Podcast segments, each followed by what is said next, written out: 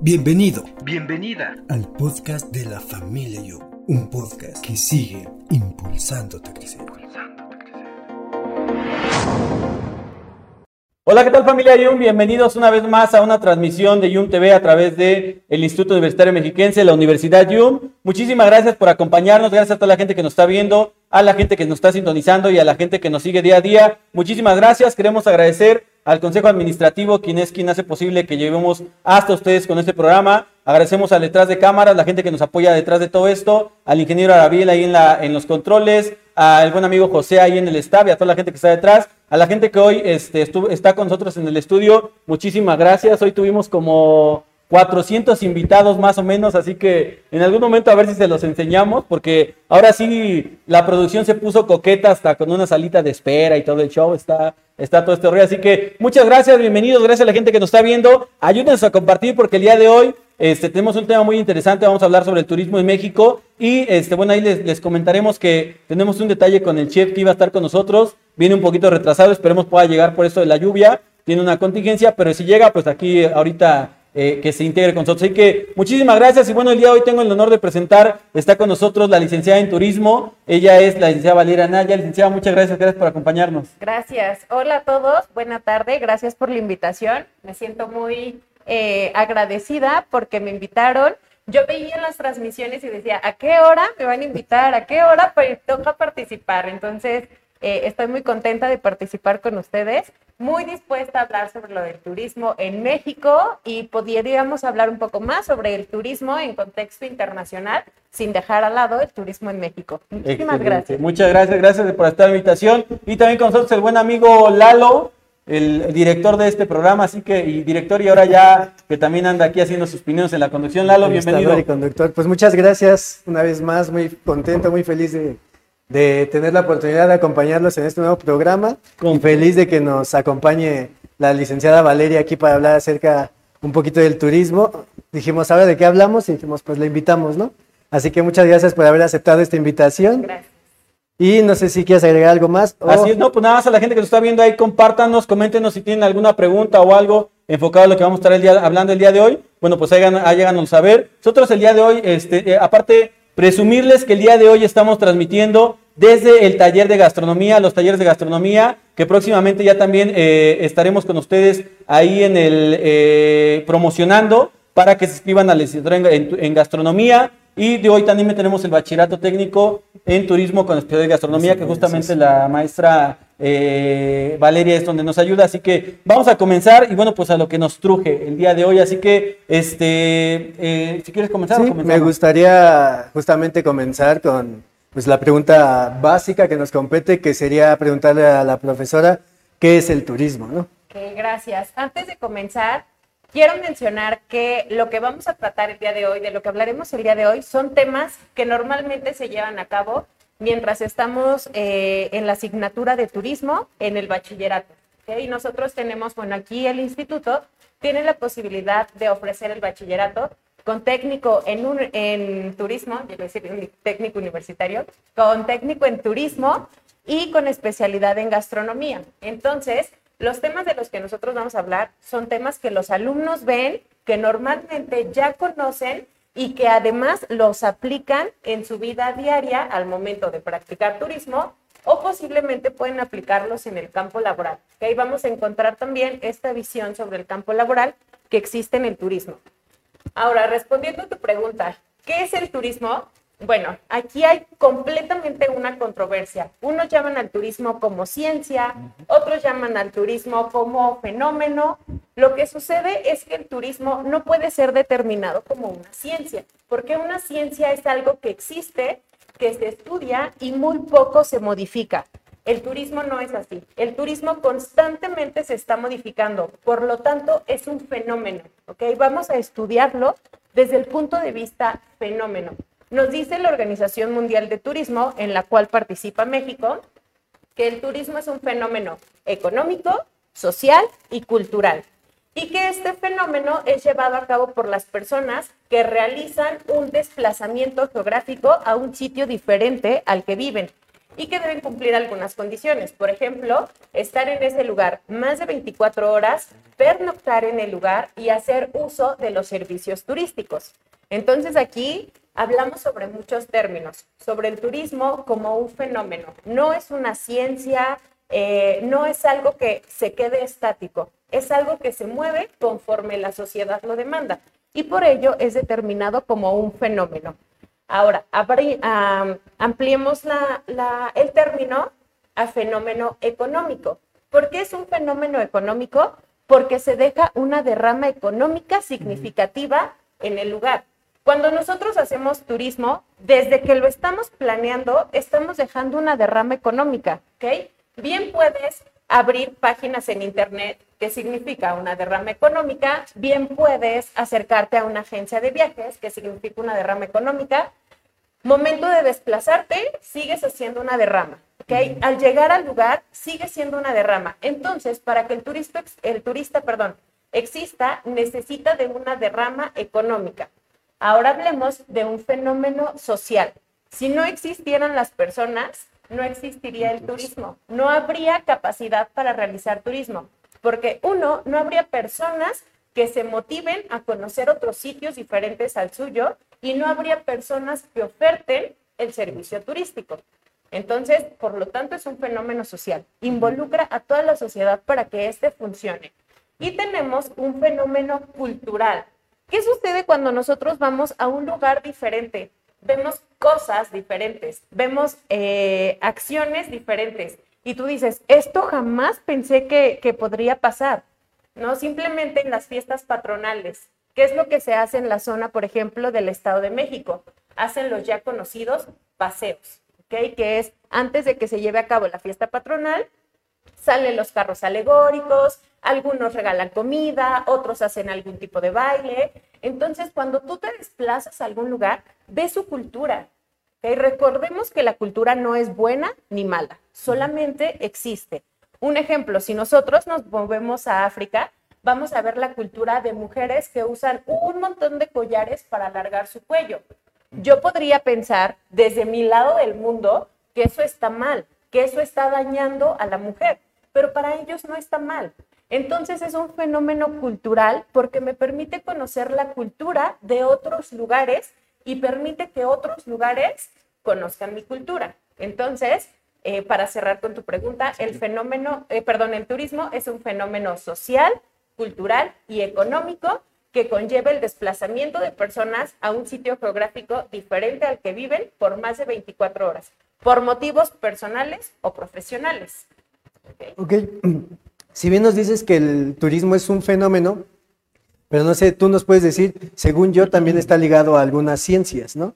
Sí. O sea, ¿a qué, por qué es, bueno, si es un fenómeno, pero ¿a qué ciencias está ligado el turismo? Ok, eh, para hacerlo un poco más ligero, el turismo está ligado a un montón de ciencias, ¿ok? Y cada día se va ligando a cada vez más, sobre todo por los tipos de turismo, por el estudio en el turismo, Recordemos que el turismo como tal fue practicado desde hace muchísimo tiempo. ¿Cuándo le echas tú que se empezó a practicar el turismo? Yo digo que cuando Colón este, descubrió América, porque venía de España y dijo, pues voy de turista a México, ¿no? Entonces yo creo que lo descubrió. A la India, ¿no? ¿Ah? ¿Tú cuándo le echas que inicia el turismo? pues yo creo que yo creo que el turismo inició más como una conciencia que porque pues si antes bien te desplazabas de un lugar a otro, a lo mejor no eras consciente de que estabas yendo a ese lugar, ¿no? Entonces ya cuando existe una conciencia, a lo mejor la división de países o, o, que sabes que no vas a un lugar que es lo que tú conoces, ahí despierta esa conciencia y dices, bueno, soy ajeno a este lugar y a lo mejor nace este, la definición como tal de turista, ¿no? Ese es como yo lo vería. Exacto. El turismo cuando empieza desde los nómadas, desde que las personas decidieron trasladarse de un lugar a otro para mejorar su calidad de vida y después se dieron cuenta que tenían que estar una temporada ahí y regresar una temporada al otro lugar. Entonces, estas temporadas normalmente son de menos de 365 días, son menos de un año y son más de 24 horas. Entonces, estamos cumpliendo las condiciones para que exista un turista. Pero, perdón, desde, ese, pero desde los nómadas, pero no se le definía todavía como turismo. Exacto, no se le definía como turismo. inclusive cuando hacían los trueques, ¿ok? Ajá. Cuando yo vivía en el sureste y tú vives en el centro, tú tienes algo que yo no tengo, vamos a hacer un intercambio, me desplazo hacia tu lugar, hacemos el intercambio, conozco tu zona y entonces ahí también estoy haciendo turismo. No lo determinábamos como tal. ¿Cuándo se comienza a determinar el, turismo como, concepto, ¿no? como conciencia de turismo? Existe un personaje, él es Thomas Cook. Thomas Cook es el padre del turismo. Y entonces él se dio cuenta de, a ver, las personas se están desplazando, creo que puedo tener un ingreso desde este punto. A mí me gusta desplazarme y creo que puedo ganar por hacerlo. Entonces Thomas Cook, el padre del turismo, decide hacer estos viajes ya con el concepto de turismo, ¿ok? Que el turismo, repetimos, existía desde hace muchísimos años, desde los inicios del hombre. Pero Thomas Cook fue quien decidió implementar este concepto de turismo. Y a, y a su manera, por ahí de los 1800 y algo, eh, comenzó a hacer su agencia de viajes. Y las personas ya se dirigían con él para, oye, quiero ir ahora a este lugar. Sí, claro, te ofrezco estos servicios. Entonces, entendemos que el turismo existe o se ha llevado a cabo desde hace muchísimos siglos, pero que poco se ha conceptualizado. A partir de los años, hablemos, por ejemplo, en 1960, 70, 80, 90, fue que se estudia el turismo. Por eso es que hoy en día las personas que, eh, que apenas les dices, oye, estudio turismo, te dicen, ah, eres turista. Resulta que no, no somos turistas. ¿Ah, no? No, no, no, no, no somos turistas. Somos turismólogos, ¿ok? Con M intermedia. Sí, sí, Oye, ¿y en estudias el el turismo. existe? Sí, No lo claro. había escuchado. No, sí, Turismólogo. sí. Turismólogo. Ok. Turismólogo, turismóloga es la persona que estudia al turismo. Ahora, muchos se confunden porque lo llaman el turistólogo, la turistóloga, con T intermedia. Error, ¿ok? O posiblemente no es error, pero un, un turistólogo o turistóloga estudia al turista, ¿ok? Únicamente al turista. Los turismólogos estudiamos el englobe del turismo, ¿ok? No nada más al turista, sino los movimientos, los tipos de turismo, la economía. Entonces, como ha ido evolucionando el turismo, nos vamos acoplando cada vez a más ciencias. Entonces, estamos respondiendo a tu pregunta, estamos, por ejemplo, direccionados a las ciencias administrativas. Para que yo lleve a cabo turismo, necesito tener una parte contable. ¿Cuánto ingreso necesito? ¿Cuánta inversión? ¿Hacia dónde va a estar direccionada? ¿Y cuál es la rentabilidad que me va a dar esta economía? Pero igual, o sea, hasta podrían estar como orientados a una ciencia del comportamiento humano, ¿no? O sea, porque una persona va y se desplaza, ¿qué necesidad tendría de si está en un lugar irse al otro, ¿no? Ahora, hablabas de, de los nómadas, de los nómadas. Eh, ¿Cuándo una persona, y esto creo que lo platicamos tú y yo, cuándo se considera turista? Porque existen a lo mejor excursionista, un vacacionista, pero ¿cuándo llega el punto en el que dice, ah, soy un verdadero turista, ¿no? Ok, respondamos a esa pregunta que también genera como mucha controversia. Aquí hay que identificar, tenemos viajeros, tenemos visitantes, tenemos excursionistas y tenemos turistas. Un viajero es aquella persona que se desplaza de un lugar a otro. Tú vives en, pensemos, en un lugar lejano de aquí, no sé, el centro de Toluca, y te tienes que desplazar a Calimaya. Eso te hace ser un viajero, ¿ok? No te hace ser un turista, te hace ser un viajero, ¿ok? Tenemos un visitante, aquella persona que visita un lugar diferente al suyo, ¿ok? Entonces, tú visitas un lugar, no vamos a determinar tiempo, eres un visitante. ¿Cuándo eres un excursionista? Esto se los explico a los alumnos como cuando nosotros salimos en la secundaria y en la primaria de excursión. ¿Qué hacemos? mochilazo. Nos vemos en la mañana, a las 8 de la mañana en la escuela y regresamos a las 8 de la noche a la escuela otra vez.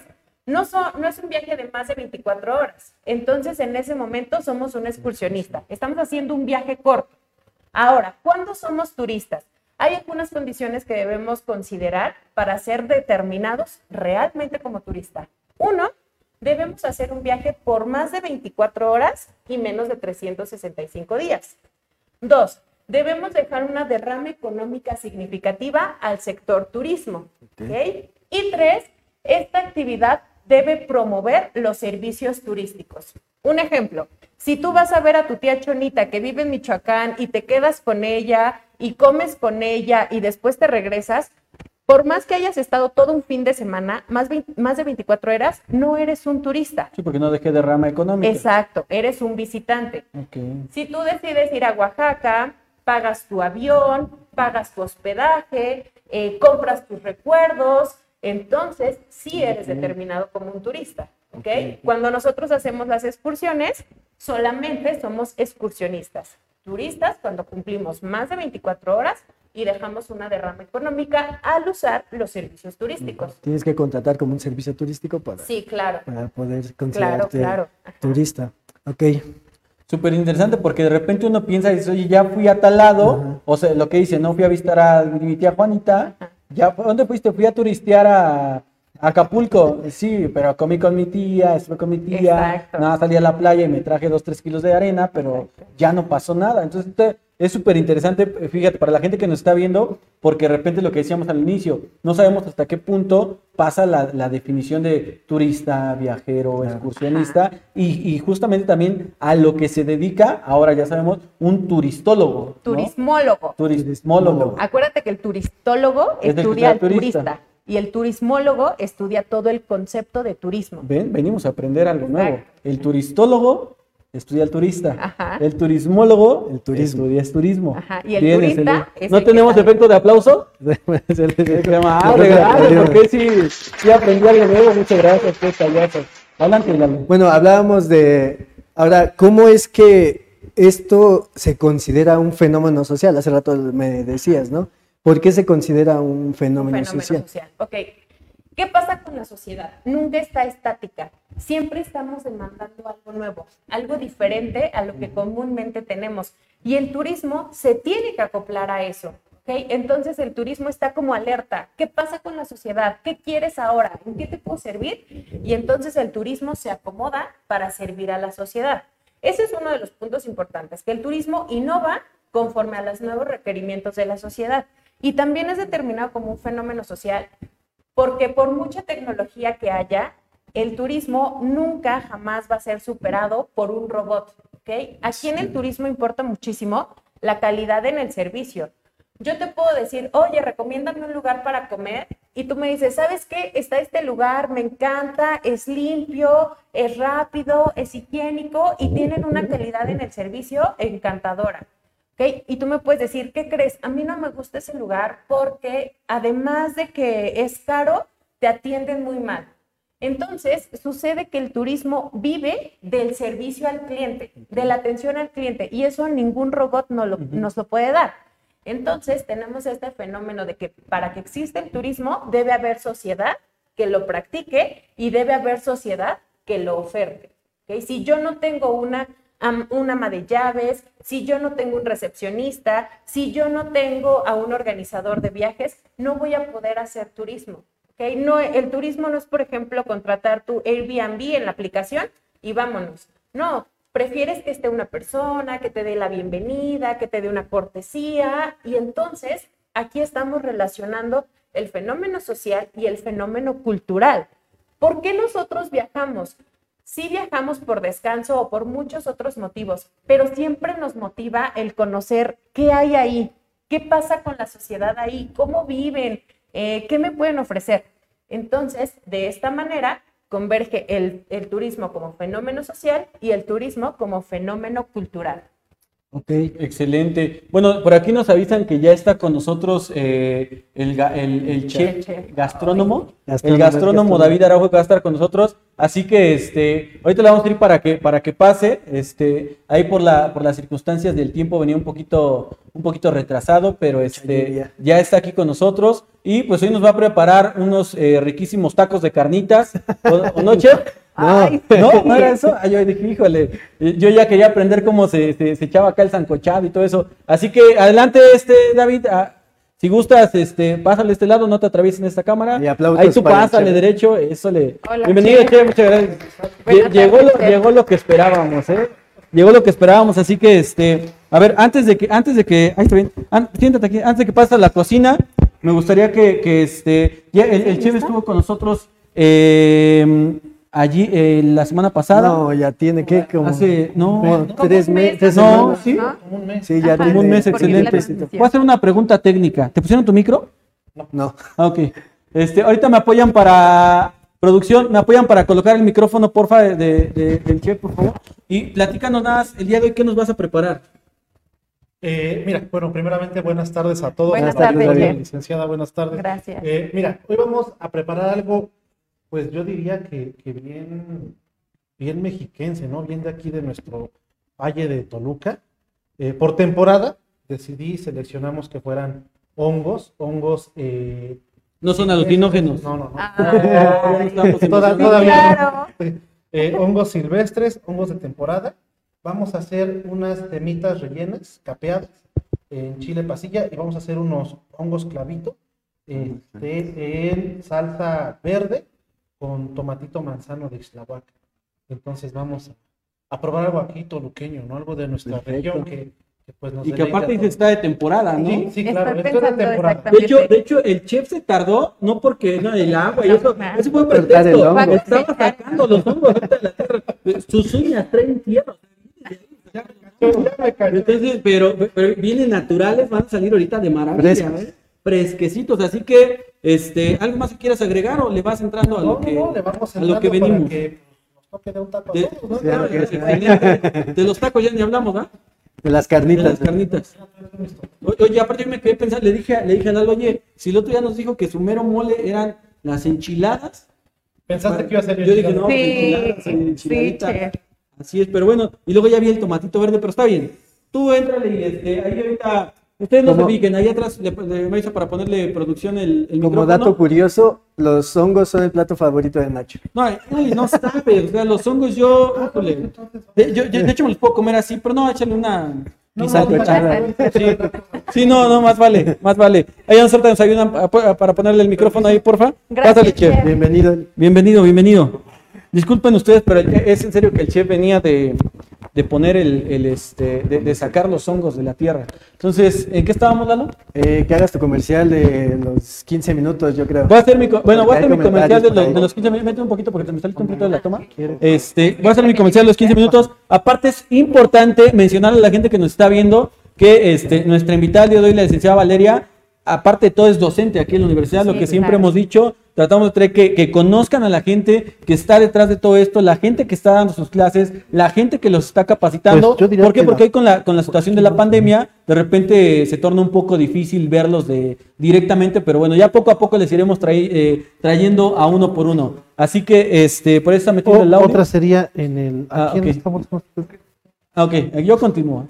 No se preocupen, esto, esto pasa para que vean que estamos en vivo, ¿eh? No lo grabamos y luego lo editamos, estamos completamente en vivo. Así que, este, saludos a la gente que nos está viendo, ya hay gente que nos está eh, comentando, saludos a Alicia Colín, a Marcos Garay, saludos a mi, a mi fan número uno, a mi mamá, la señora Estela Domínguez. Este, Medrano Jorge dice por aquí, voy a mencionar las preguntas y ahorita les vamos dando seguimiento. claro. Dice por aquí, el turismo se, in- bueno, es comentario, dice el turismo se inició desde la época de los nómadas, es algo que ya habíamos Hay comentado que también. sabe de turismo, mira, no como Al- nosotros. No como nosotros, que desde que Cristóbal Colón conquistó la América. Este, Blanca Estela eh, Montes de Oca, saludos también a mi hermana que está viendo. Dice Fresdom, no sé, no sé quién es Fresdom, pero también Siempre es está ahí al pie del cañón, porque ¿verdad? siempre nos está viendo, sí, ya son clientes de aquí de la, de- de- de la transmisión. Dice, hola, ¿qué tipos de turismo existen? Para que ahorita nos, nos ayudes a responder esa pregunta. Dice por acá también Ana Anaya García, ¿es tu hermana? Sí, Sí, sí, saludos, Saludos. a mi hermana. Gracias por ver la transmisión. Saludos, Anita. Dice, buenas tardes.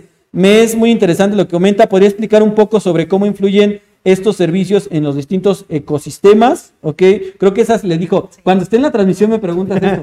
Ah, le dijiste a tu hermana. No, claro que no. Ah, pero está muy que- direccionada a la línea que ella está estudiando. Ella estudia geografía y es respondiendo a una pregunta que me hiciste, ¿de qué ciencia se ayuda el turismo? Geografía es una de ellas. Ajá. Ok, yo creo que ahorita podemos eh, abundar un poquito más. Dice también, debido a la pandemia, surgieron nuevos, eh, eso es una, una pregunta interesante, Sí, surgieron nuevo tipo, nuevos tipos de turismo, o también qué pasó ¿no? con el turismo Sí, ahora con la pandemia. Dice Eva Vilchis, muy buen ejercicio académico digital, muchas, muchos saludos a Valeria Anaya. ¿Conoces a. Eva? Sí, claro. Excelente maestra. Muchos, muchas gracias por verme, Eva. Eh, te mando saludos. Excelente. Eh, saludos también dice Ana, Anaya, buenos saludos. Dice Edwin Flores, grandes compañeros, grandes profesionales y más aún grandes personas. Con todo, YUM, gran institución. Excelente, Edwin. No, pues muchas gracias. Gracias por los comentarios positivos. Y aquí solamente, este, bueno, hasta ahí llegaron los comentarios. Ah, ah, interrumpiéndote un poco, el, Edwin es maestro también aquí. También es de Yum. Ajá, así también. es. Saludos, No, maestro. pero Edwin. no sé qué materia da, pero también es de YUM. ¿Es administración? Sí, está en, en la línea de administración. En la línea de administración. Saludos al profesor Edwin, hasta allá, hasta, nos está viendo hasta California. Estamos mundiales nosotros, ¿eh? Entonces, nada, le pediría de favor a, a- a mi buen amigo, este, al chef David, que usted es el que sabe, a ver si nos pudiera aquí servir la- eh, el, Ah, el sí, vinito, claro. porque es que eh, Lalo nada más me lo dejó aquí y luego es vino que hacemos este, en el Yum. En los billetes ¿Me de me- me- billetes ¿Me de prestas mi cámara? ¿Me, me puedes poner mi cámara? Ahí está. Ah, espérame. ¿eh? Ahí, ¿Dónde está mi ah, ah, Ahí, ahí. Yo pisé Me- la uva. y- Ajá. Eh, ¿Y ya van a poner mi cámara? No, ah, que ya no tienen mi cámara. Pero bien, ahí para que vean, este vino lo hicimos en los viñedos del Yum. Acá atrás, los que no han venido, donde era el estacionamiento, ya pusimos un viñedo. Hoy estuvo todo el día Lalo ahí pise y pise ahí las, las uvas. Entonces, Sí. a ver qué tal de rico nos sabe. Así que me estimas el favor, mi estimado David. Y este, igual, eh, ahorita comentar, ya tenemos ahí las preguntas, Lalo, para ver con, Sí. con qué seguimos. Eh, excelente live, algo nuevo y bueno para aprender. Sí, y más divertido creo, ¿no? bueno, yo me estoy divirtiendo más que nadie. Sí, yo Llegó un último saludo de, de- de- yo creo que es tu, un pretendiente o algo, ¿eh? Ok. Dice, saludos a Valeria Naya, soy su fan. Ay, muchas gracias. Es de, este, saludos a, soy su fan, chilla. Excelente live, algo. Jos Díaz, ¿lo conoces? Dios días. Uh, ya estamos acá los tremendos al sol, ¿eh?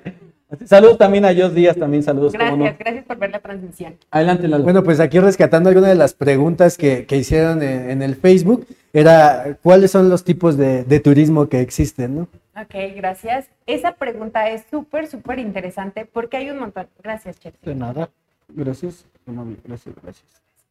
porque hay muchísimos tipos de turismo. Eh, el turismo que normalmente, o el tipo de turismo con el que normalmente se empieza es con el turismo cultural. ¿ok? ¿Cómo surge este turismo cultural?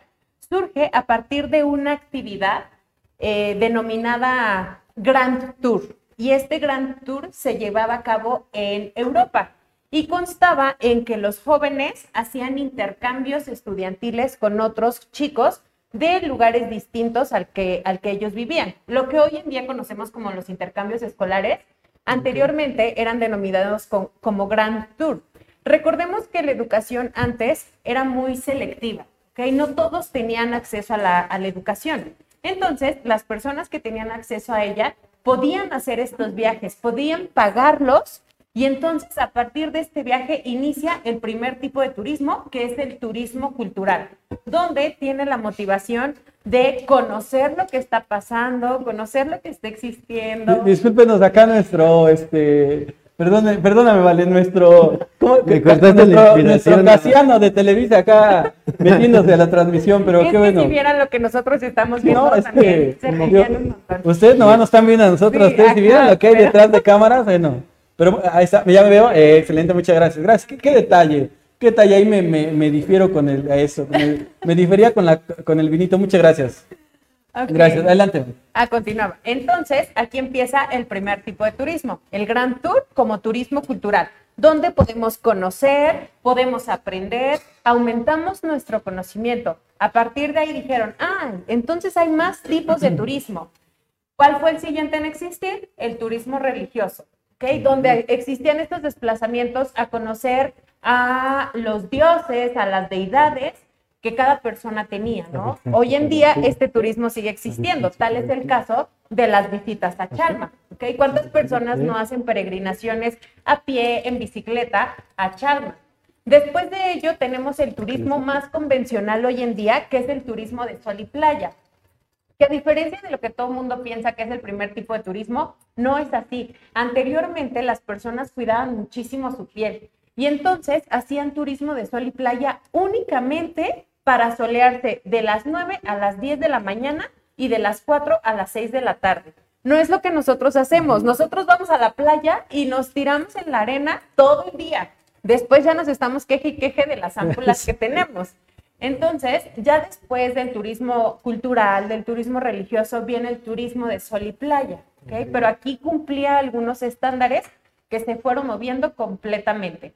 También existe el turismo de naturaleza, aquí el que tiene diferentes variantes. Por ejemplo, puedo hacer turismo de naturaleza solo para conocer un lugar, para observarlo, para disfrutarle, o puedo hacer un turismo de naturaleza con una actividad extrema, ¿ok? Por ejemplo, rappel, por ejemplo, kayak.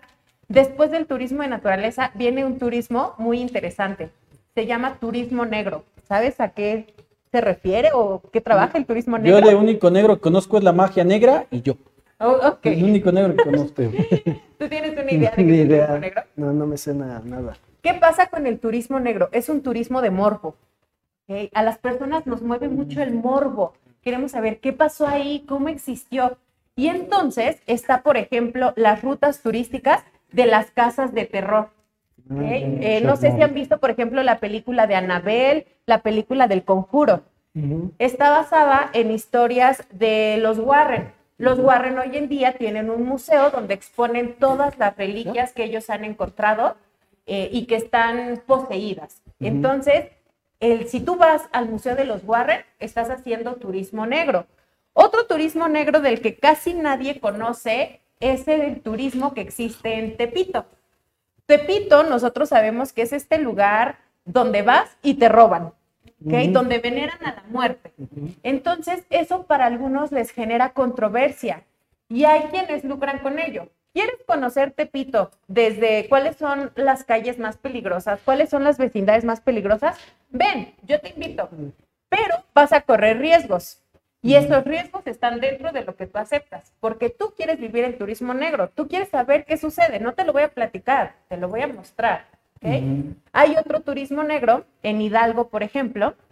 eh, nosotros sabemos que a veces las personas normalmente cruzan eh, la frontera hacia el norte del país y lo hacen algunos por el desierto.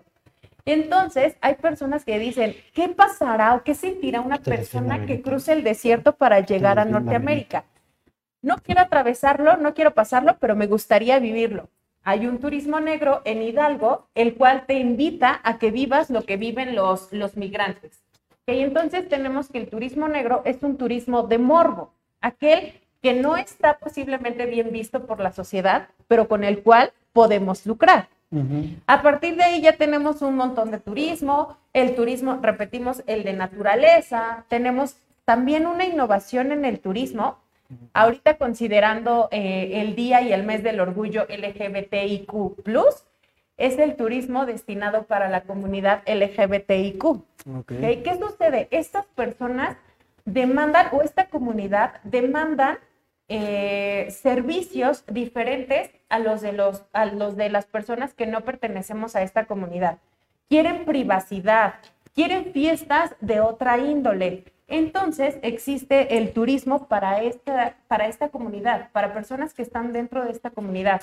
Entonces, ¿qué sucede? Nosotros vamos innovando o el turismo va innovando conforme los nuevos requerimientos del- de, la sociedad. Y esos, por ejemplo, fueron solo algunos de los tipos de turismo que existen eh, en México y en el mundo. Oye, por ejemplo, el turismo negro, que decías que surge a raíz como de morbo y todo este ro- rollo, nos decías como ejemplos, ¿no? De dónde es hoy turismo Sí. negro. A mí me surge una duda y, y no sé si también como ejemplo, puede ser también ocasional. Yo recuerdo, por ejemplo, cuando surgió lo de Rubí, ¿no? ¿Te acuerdas, Rubí, la Ah, la quinceañera? ¿No? Que mucha gente se tuvo que, o sea, quería trasladarse para allá para ver qué es lo que iba a pasar con, con Rubí, ¿no? Con sus 15 años todo esto. Puede ser como, se puede contemplar como turismo negro, como de ocasión o como de moda, o podría ser un turismo de moda, no sé. Es un turismo casual. ¿Ok? Ok. Ajá, pero aquí sí hay que considerar, algunas personas fueron a la fiesta porque pues, todo el país estuvimos invitados, Ay, güey, sí, tienes razón. algunas Nacho fue. personas, fui- a Nacho Sí, fue claro. seguramente, Cubrimos en Yum TV, ¿sí? eh, llegaron, estuvieron en la fiesta y se regresaron. Entonces ahí no son turistas, son visitantes. Si llegaron al lugar, dejaron una derrama económica, se hospedaron Pues, en ¿cómo el te hotel, por muy pequeño que haya sido, entonces, y pernoctaron, estuvieron más de 24 horas, entonces sí, se, determina, sí se determina como turista, si no, solo como visitante. Pero, Y en caso de que sea turista, sería turismo casual. Es que a lo mejor no compraron su recuerdito, pero se trajeron el centro de mesa. Sí, sí, sí, ya. Yo les voy a decir. Quiero que este, cates el vino en tu cámara Ah. y nos digas, o sea, cátalo, O sea, cátalo. Pero quítame la botellita, por favor. voy a- Ay, mira que tengo, tengo buena catadora, ¿eh? A ver, dinos. Va- vamos a ver si, vamos a ver si el, el vino de, de- el vino que apa- las, las, las uvas que apachurró Lalo con sus pies quedaron bien del viñedo de Yum. Huele más a pies que a vino, ¿no? Huele, e- es rico, Rico. cremoso sin llegar a ser espumoso. Es que me, me acordé de Albertano, pero salud, este, y, y chef, platícanos cómo vas. Ya vamos empezando, ya vamos empezando ahorita, ahorita vamos. Apúrate porque nosotros ya vamos terminando y ya, ya, ya nos está dando, ya nos está dando. Así que ve, vele echando ganitas, métele tres este, eh, llamas más a, a la lumbre. No se te vaya a desmayar, vamos, Nacho, vamos. aquí. Sí, sí, no, ahorita nos quedamos desmayados aquí a medio programa. Así que, Bueno, estaba viendo una pregunta relacionada justamente con los tipos de turismo y nos pregunta Tani Silencio Almaraz. Debido a la pandemia, ¿surgieron nuevos tipos de turismo? Gracias, Tani, por ver la transmisión. Sí, sucede que ya existía el turismo de salud, ¿ok? En este turismo, normalmente las personas se desplazan para favorecer su salud. Nosotros hemos visto que de repente nos invitan a las aguas termales que están en Arar, ¿ok? O que nos invitan a los masajes que dan en Tulum. Este desplazamiento está dentro del tipo de turismo de salud. Ahora, con la, con la pandemia, algunos países tuvieron la vacuna muchísimo más pronto o antes que México. ¿Y qué pasó? Que las personas que, que tenían la posibilidad económica, la solvencia, decidieron trasladarse a otro lugar para ser vacunados, ¿ok? Porque el no tener la vacuna, pues significaba seguir en riesgo. Así es que aquí existe el turismo de salud y se abre otro, una vertiente del turismo que es turismo de salud por coronavirus, ¿ok? Donde voy a un lugar, voy a Estados Unidos a vacunarme. A mí me gusta seguir en redes a Luisito Comunica. Luisito Comunica fue lo que hizo, digo, este, este personaje ya es muy reconocido, entonces es lo que hizo, él se fue a Estados Unidos a vacunar. Entonces, a partir de la pandemia se abre una vertiente al turismo de naturaleza. Y también a partir de la pandemia se abre el turismo consciente, que este turismo consciente Prepárate. viene del turismo sustentable. Entonces, sí se han eh, aperturado más tipos de turismo a razón de la pandemia. Sucede que, ¿qué ha pasado en pandemia? Nosotros estuvimos en un confinamiento completamente. No salimos de casa ni siquiera para ser excursionistas, ni siquiera para ser ¿Qué tanto para los visitantes. Entonces, cuando queremos salir, Con esto, queremos ¿no? que sea un lugar seguro, queremos que sea limpio, queremos que no se ponga en riesgo nuestra ¿Le cargamos integridad y la de nuestros acompañantes. Entonces, aquí podemos optar por el turismo de salud, pero también podemos optar por un turismo más consciente donde la naturaleza me dijo, gracias por el respiro que me diste, gracias porque no viniste, gracias porque no me afectaste, gracias porque no irrumpiste en contra mía. Y entonces, ¿qué sucede? Ay, mira, qué bonita está esa cascada, ni la había visto. Pues no, ¿cómo la vas a ver con el montonal de gente que llega? Sí. Ok, entonces vamos a aperturar el turismo, pero va a ser ahora más consciente. ¿ok? ¿Qué sucede hoy en día? Que debemos tener una cantidad de personas determinadas en un lugar y que estas eh, personas tienen que estar higiénicas, deben estar limpias, deben seguir algunos requisitos de sanidad. Entonces, es, claro que sí, ven a este lugar, pero no olvides tus, tus medidas de seguridad. ¿ok? Y sobre todo no olvides que durante el tiempo en el que tú no me visitaste, yo estuve bien. Yo te puedo seguir ofreciendo esto siempre y cuando tú seas responsable del uso del turismo. Y entonces, a partir de la pandemia, viene el turismo consciente. Pero tú qué tanto crees que la gente sí hizo conciencia de, de esto uh, durante este año de confinamiento? Híjole, eh, pues aquí hay, hay dos aspectos que podemos tomar en cuenta. Tenemos turistas que después de venir de una pandemia, sí hemos sido más conscientes. Y si decimos, qué lugar tan bonito, hace cuánto tiempo, no lo admiraba así. Ahora voy a hacer turismo, pero voy a ser más consciente. Y tenemos a otras personas que todo lo contrario. ¿Qué sucede? Ya estoy harto del confinamiento, quítense todos y se andan emborrachando en los lugares, andan tirando basura, andan ¿Qué te dio risa? Como No, que, es que te está describiendo. me- sí, me, o sea, me volteó a ver a mí. es que se andan emborrachando en los lugares. andan yo dije, ¿qué- qué- emborrachando. Me, me- me andan, me andan espiando, qué show. Oye, aparte está, está, está porque eh, si bien eh, creo que el, el- esto de la, de la pandemia bien trajo dos opciones. La primera es que sí un respiro para la naturaleza Sí. o para, para el turismo eh, de natura- eh, naturaleza, Sí, turismo de naturaleza, y, y bien todo lo que afectó a toda la zona turística, ¿no? Exacto. Pero creo que fue, o sea, ¿te imaginas cuántos años de lastimar la naturaleza y un año Ah, no, no, nada. es, es nada? Así ¿Para es. qué? Para regresar ahorita a la normalidad, nueva normalidad que todavía no salimos, síganse cuidando, este, a, a seguir destruyendo la naturaleza. ¿Por qué? Porque a mucha gente le vale, ¿no? Y tira basura. Simplemente eh, en el primer mes, creo, de confinamiento, los mares se limpiaron, o Venecia, cómo se pusieron sus, eh, sus canales, ¿no? Más limpios. Entonces, creo que no fue nada este año de confinamiento y yo esperaría que no, pero Otro año más. tristemente vamos a regresar a lo mismo. Más bien sería como la cuestión de la conciencia, ¿no? Porque Exacto. bien tampoco, po- tam- tampoco podemos dejar las zonas turísticas en esta parte, ¿no? Porque cuántos, eh, cuánta derrama económica no se genera con esto del turismo, claro. más bien que habría que hacerlo de alguna manera más consciente, ¿no? Exacto. ¿Qué sucede? Eh, aquí tomando en cuenta lo que tú dices de que a la naturaleza no le ayudó mucho un año, que pues que se compara toda una vida con un año, pues la naturaleza es muy sabia y en un año logró regenerarse. Entonces, la naturaleza que nos comunicó, dame chance, solo dame chance, ¿ok? No, no me, eh, no me llenes de turistas, no irrumpas contra mí, dame chance de respirar, dame chance de existir. Yo te puedo servir, pero tú ayúdame a servirte. Entonces la naturaleza nos enseñó que un año o menos es necesario para que ésta tome un respiro. Pero aquí sí hay que tomar esto en cuenta. Eh, ¿Qué pasó, por ejemplo, ahora que toman el tema de la pandemia y el turismo? El turismo existía antes de la pandemia, como todos lo conocemos. Y hacías tus reservaciones, teníamos cupo lleno. Eh, ¿Qué pasaba cuando, por ejemplo, ibas a un hotel y tenías todo incluido? Te servías un montón de comida en tu plato y luego se quedaba como la mitad. Éramos muy inconscientes. Sí. O sea, sí, sí realmente éramos muy inconscientes. Las playas las contaminábamos, no valorábamos otro tipo de turismo.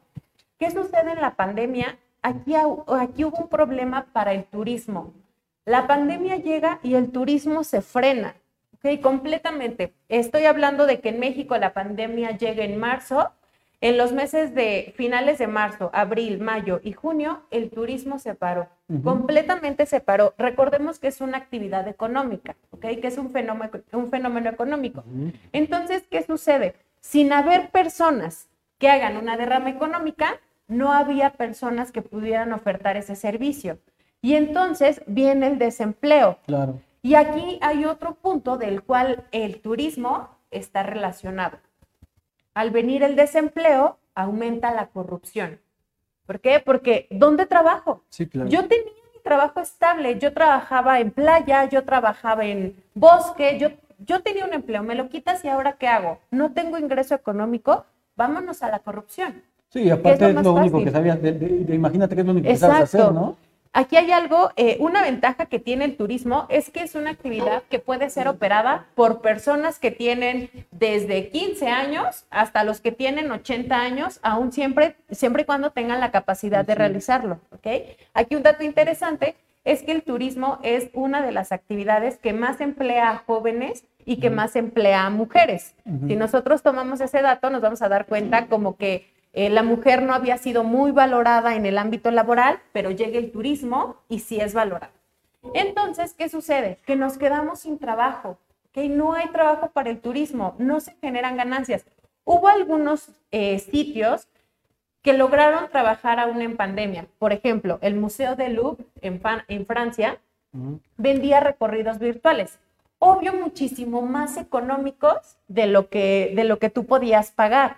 Y entonces eso permitió que la gente eh, hiciéramos estos recorridos porque estaba a nuestro alcance, pero no estábamos siendo turistas. O sea, no se puede considerar turismo digital o algo así. No. O sea, turismo es ir al lugar y vivir la Y experiencia. dejar en- una derrama económica. Ok. ¿ok? Pernoctar, tener más de 24 horas. Pero aunque, bueno, sí, no, no estabas más de 24 horas. No. Derrama económica, pues lo poco Pues, que dejabas del pago del recorrido, o sea, no era más. pero no era más. Yo creo que también fue como un, un, un, un parteaguas en decir, bueno, tú como negocios, como empresas, este, echar a andar un poquito más la creatividad, lo que dices este museo, Exacto. ¿no? Oye, si Sí, no tengo de ¿qué dónde echar mano, tengo que buscar, ¿no? Tengo que crear esta necesidad. Entonces, Pero lo que existió ahí o lo que se estableció ahí fue el museo, no el turismo. El sí. museo buscó los medios para seguir existiendo, para seguir vendiendo. El turismo no. ¿ok? El turismo no estaba existiendo en ese momento. A partir de eso, recordemos que el turismo es una actividad social y que se acopla a las necesidades de la sociedad. Entonces, ¿qué sucede? Durante pandemia, el turismo dijo, tengo un hotel con capacidad de 300 personas, voy a alojar únicamente a 100. ¿ok? Mm, tenemos aquí una problemática, pero ya empezamos a trabajar. Y el turismo es uno de los sectores que más lleva a cabo los, eh, las medidas de sanidad, ¿ok? las medidas de seguridad.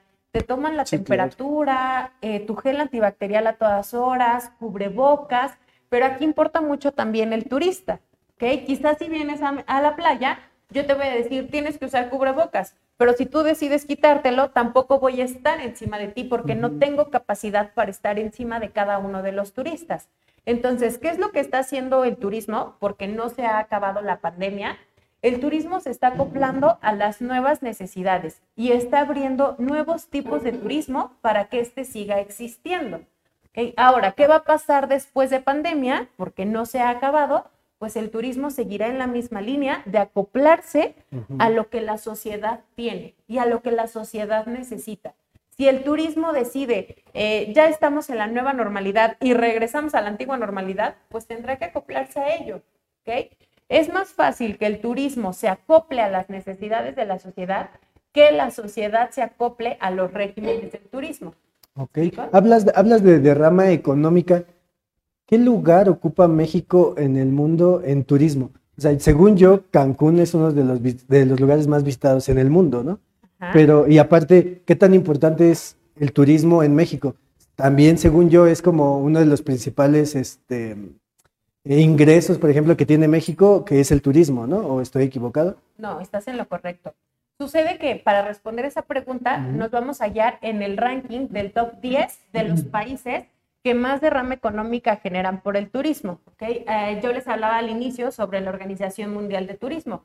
Entre otras acciones, la Organización Mundial de Turismo determina en qué posición está tu país en cuanto al turismo, en derrama económica y en llegada internacional y nacional.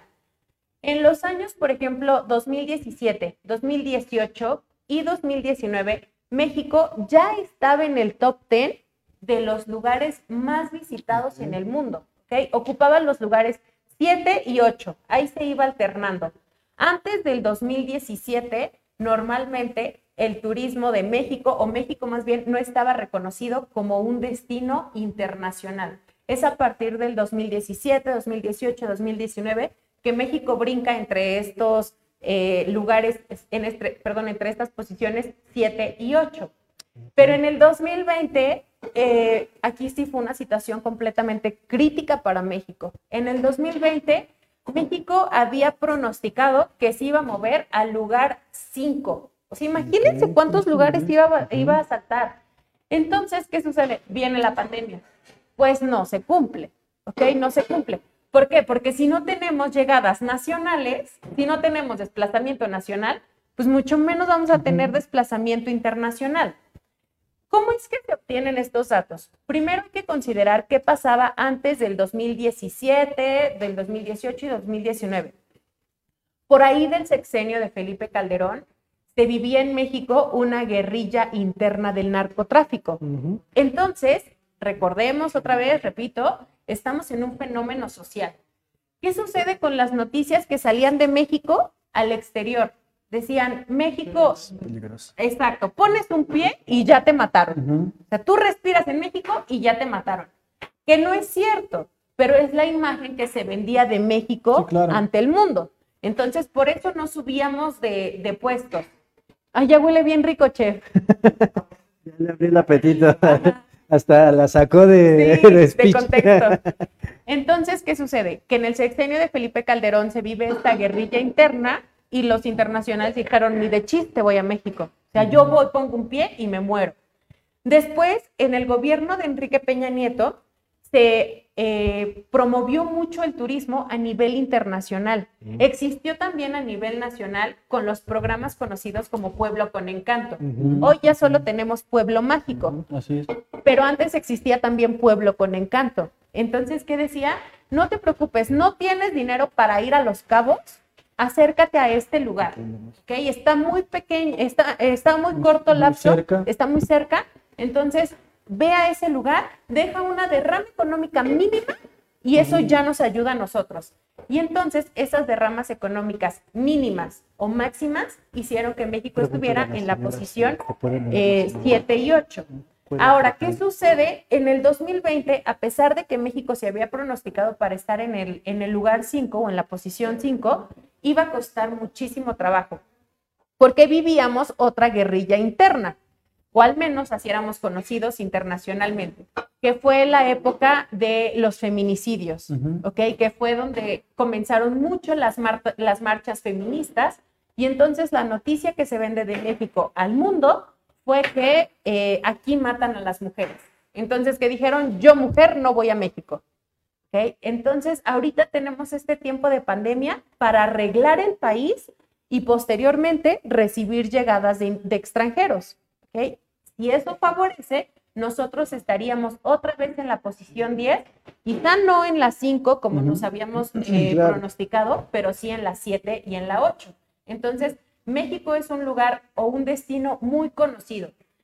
Claro que sí es conocido por Cancún, por Los Cabos, por su turismo de sol y playa, Tulum últimamente. Ajá, pero México es re- más reconocido por su cultura, porque nosotros tenemos muy allegada la cultura prehispánica, respetamos muchísimo a nuestros ancestros, Sí, claro. mucho, mucho. Entonces, a los extranjeros les llama mucho la atención. Yo recuerdo que una vez conocí a una chica francesa y me decía, tenía por ahí de los 17 años, y me decía, ¿por qué eres tan allegada a tu mamá? Y yo así de, pues tengo 17 años, pero voy a ser allegada a mi mamá. Y ella, no, yo a los 15 años me salí de mi casa y a mi abuela la veo, si bien una vez al año, y tú así de, no, yo vi, cada ocho días visito a mi familia. Entonces, ¿qué sucede? A los extranjeros les mueve mucho nuestra cultura, ajá, pero sobre todo cómo somos allegados a, nuestro, a nuestras raíces prehispánicas Claro. y cómo de alguna manera lo seguimos trabajando. Parte de ello es la gastronomía. ¿ok? Nuestra gastronomía es una de las que menos se ha modificado Ujú. o si se ha modificado, hemos conservado nuestros ingredientes para que la cultura siga existiendo a través de la gastronomía. Hablando de, de nuestras raíces que decías, de- de- sí, yo te iba a comentar simplemente cuántas, cuántos países no nos conocen por el Día de Muertos, por ejemplo, ¿no? O sea, lo primero que, que vas y te dicen a lo mejor es este Día de Muertos y te preguntan por el Día de Muertos porque es una festividad como súper impor- súper importante y que les causa mucho, mucho impacto, ¿no? Mucha impresión. Pues por todo lo que se hace, ¿no? O sea, que, o sea, simplemente los rituales, o sea, las costumbres de los rituales de la gente en los panteones, o sea, todo este rollo está increíble, justamente lo que decía, o sea, los mexicanos somos como de repente muy tradicionalistas, ¿no? Ajá, Y eso sí. es a lo que la, la, la gente, los extranjeros dicen, oye, este, qué padre, ¿no? O sea, Claro. Y por ejemplo, en esa fecha del Día de Muertos que me, me gustó agarrar de referencia, ¿cuánta gente no viene a México por el Día de Muertos? Claro. Y el Día de Muertos no solo es el Día de Muertos y ya hay comida, o sea, volvemos a lo mismo, a lo de la gastronomía, Así que es. les presumimos nuestro taller de gastronomía ya. Si vieran eh, el, el licenciado cómo está, los movimientos que hace con, con la comida, yo nada más le estoy echando acá ojo, para que mueve las cazuelas como, como todo, bueno, como lo que es todo un máster, ¿no? Como todo un profesional. ¿Y cómo vamos? chef? Bien, casi- ya, ya vamos a más de la mitad. A mí Ya- me gustaría Ah, ya, que, ya. alguien agarrara la sí. camarita y vieran ahí cómo, Ah, de- con, yo con creo qué que ahorita maestría que-. Ahorita que se pase, ¿dónde está? ¿Quién es del staff? ¿Jesús? Este, José. Ahorita que se pase y que agarre, agarras la cámara y ahí te acercas para ver cómo el chef está haciendo la, la, la comida, ¿eh? De ahí te, te pasas. Ahorita que nos pasan para acá la toma y te pasas para que hagan la, la toma del lado de allá. Creo que hay muchos comentarios, me gustaría que... Hay más que comentarios siguieras. aquí. No. Este, Ah, antes de, antes de, no, ya vamos con los. Ah, antes de ir a esos comentarios, eh, ahorita que tomabas lo del Día de Muertos y sobre todo los panteones, es por ejemplo, a ver, vete a un panteón hoy en la noche. Dices, no, No. yo no. A ver, vete a un panteón el primero de noviembre. Ah, pues está lleno. Claro, exacto. Entonces, ¿qué sucede? La cultura mexicana mueve mucho, más que nuestras playas, más que la arena suavecita, más que el mar eh, color turquesa, es nuestra cultura, la esencia del mexicano. Y esto es algo que de lo que sí nos tenemos que sentir muy orgullosos. Muchos países han perdido su esencia con la tecnología, con el pasar de los años. México no, nos aferramos a lo que somos, nos aferramos a lo que tenemos y queremos que nuestras futuras generaciones lo aprendan, lo conozcan y lo vivan. Justamente eso es un tema porque eh, lo platicábamos justamente cuando vino eh, el chef a, a la entrevista también, que decíamos, hoy ya no hay gente, ya no hay jóvenes que se queden con esta cultura, ¿no? Ya, ya todo como que eh, vemos a nuestros ancestros, los viejitos, las abuelitas que hacían las, la- las tortillas acá a mano, que La molían en en el molcajete. Hoy ya no, ¿no? O sea, ya es la licuadora, las tortillas de la máquina, o sea, ya, ya, ya todo como que va revolucionando. Y lo, lo, lo más eh, triste es que hay, ge- hay- ya son pocas generaciones las que se están quedando con esta, con Tradición. esta tradición, ¿no? Eh, Claro ejemplo, el, el- el- el chef David, que este, pues es como de, somos contemporáneos, te- tenemos que, este, chef, como, estamos entre, somos del 96, 97, tú y yo, ¿no? 15 años por ahí. Más o menos, tenemos entre 25 y 26 años, y, so- y, y el chef de los pocos que estoy, le entra todavía esto de la cultura, ¿no? Entonces, eh, eh, triste sí que hay mucha gente que ya no, pero pues esperemos que no se pierda esta cultura. Justamente en Toluca, cuando está el Día de Muertos, nuestra feria del alfeñique, Sí. ¿no? Que es algo también que el centro está, o sea, la derrama económica que surge en Toluca simplemente en la feria del alfeñique, enorme. La- los, los dulces, los puestos, eh, las calaveritas, la gente que se disfraza, esto, o sea, eso está increíble. Y la verdad es que un- hasta- yo creo que uno- hasta uno como mexicano, la- aunque lo veas cada año, siempre te, Te sorprende. Claro, Claro, te emociona. emocionas, Porque sí. vas, llegas y ves cómo están disfrazados de calaveras, este, que ya hoy también se disfrazan hasta de robots y otras cosas, ¿no? Pero, o sea, ves la magnitud y dices, oye, qué padre, ¿no? Y eso es lo que le llama la atención a la gente, los extranjeros, de nosotros, ¿no? Que todo esto que proyectamos, pues los otros extranjeros, ¿qué tienen? No tienen nada. En México somos los mejores. Así que Estados Unidos la hamburguesa o qué. La hamburguesa la hace mi tía aquí, compramos en una tienda de conveniencia la carne y la hacemos. No, no, no. Hazte una tortilla de maíz. Vamos a hacer el meme de, de- o de- sea, desde- ¿Te crees muy mexicano? Ah, sí. Ah, sí. A ver, hazte una tortilla de maíz. Ajá. A ver, hazte una tortilla a mano, nada ¿no? más ponerla en el comal. El hecho de tener la masa y ponerla en el comal Sí, es claro. todo un arte. Oh, manches, desde el nixtamal y todo este rollo, o sea... ir al molino, Ajá, bueno. escoger el maíz que necesitas para hacer la tortilla, porque no es cualquier maíz, depende del que tú quieras, si quieres la tortilla azul, si quieres la tortilla amarilla, y después cuántas molidas le vas a dar en el molino, y después la vas a amasar, Así y después es. la vas a preparar. O sea, es todo un ritual. Sí, Hacer la gastronomía en, en México es todo un ritual. De hecho, el chef David Arango es experto en maíz, ¿verdad, eh, Lick David? Sí. Pero no me Sí, des sí, a claro nada más.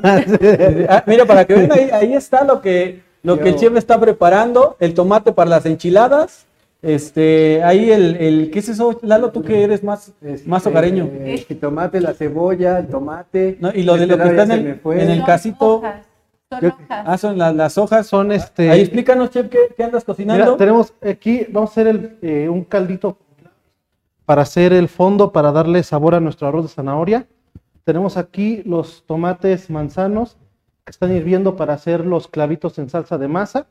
Voy a dejar que mi tomate quede bien, bien, bien, bien este, cocidito para hacer mi adobo para las pancitas este, rellenas. Y voy a comenzar aquí a, a dorar mi aceite. Oye, ¿y los hongos ya, ya, ya no los vi?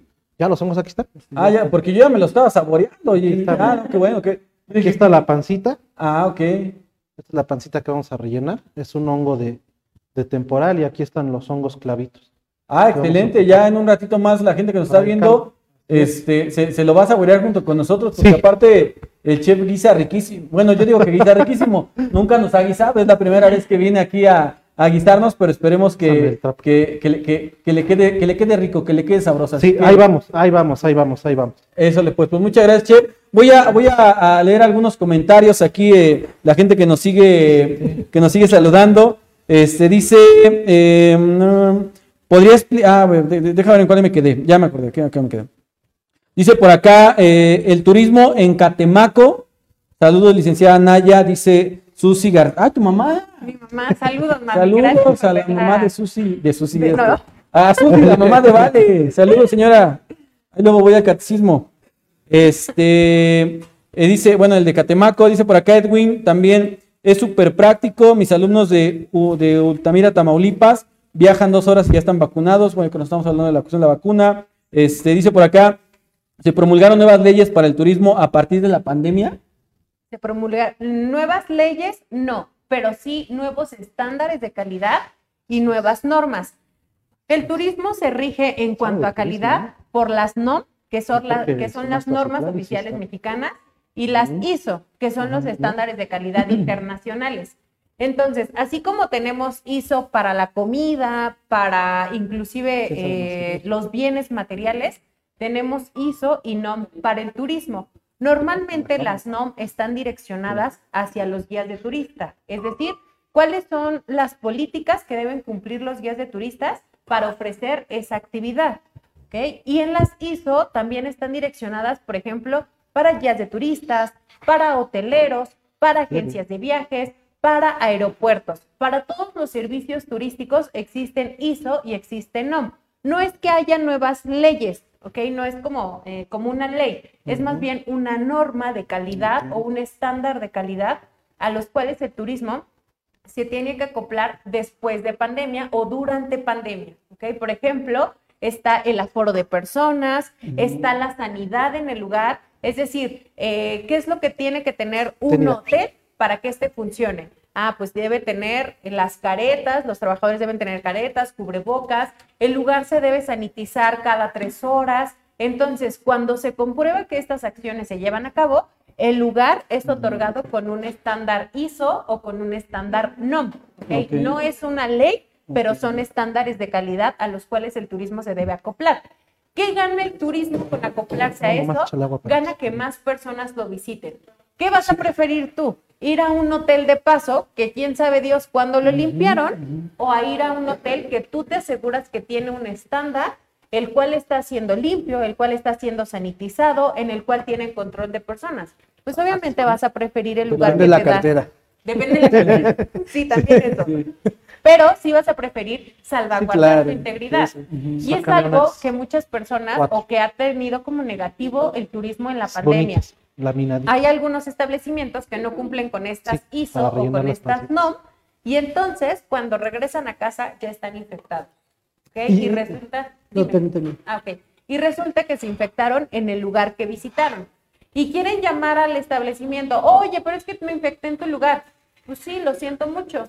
Oye, pero no, no tengo un estándar de calidad. No tengo algo que te compruebe que aquí vas a estar seguro. Entonces, los estándares de calidad como los ISO y las NOM nos ayudan a que existan más turistas, que estos turistas se sientan cómodos, porque la actividad turística vive del boca en boca. Claro. Tú puedes poner en la página que eres el mejor destino turístico, pero si yo ya fui y yo le digo a toda mi familia que no es un buen lugar, por muy bonito que esté tu página, no se va a acercar la per- las personas. El turismo es, un, eh, es una actividad que vive de boca en boca. Entonces, ¿qué quiero yo? Que mis clientes estén satisfechos.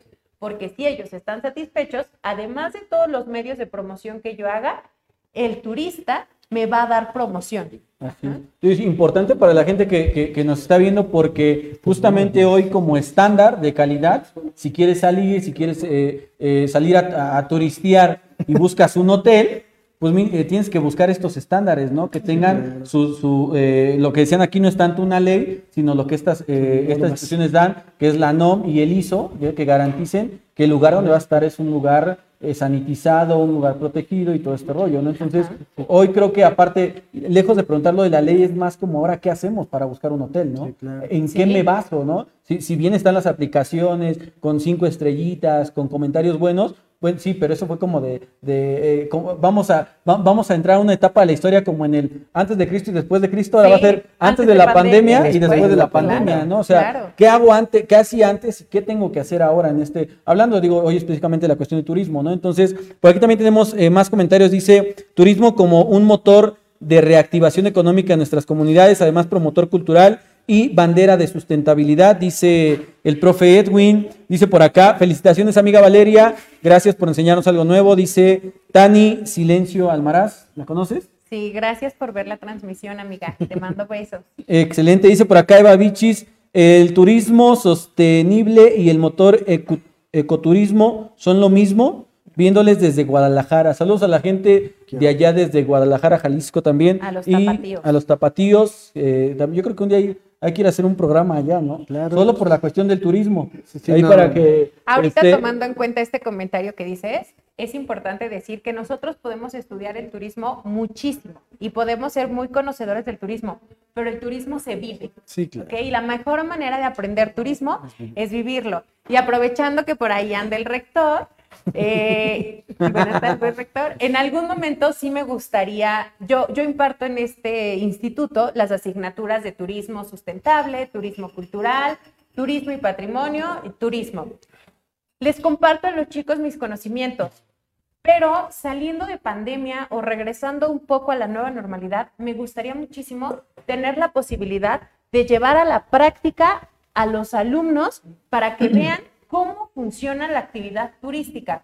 Posiblemente no que sean turistas, ¿ok? No vamos a pernoctar en el lugar, pero sí que vean cómo funciona el turismo como actividad social, como actividad cultural y como actividad económica. Ojalá me otorgue el permiso después, rector. que, que- que- que si me, me- me permiten opinar, este, creo que, justamente parte o cuestión importante de esto del turismo es la cuestión de, ay, la cuestión de poder, avisa che, está viendo que, la- que mi conciencia no me deja dormir y me pone un susto ahí de aquellos.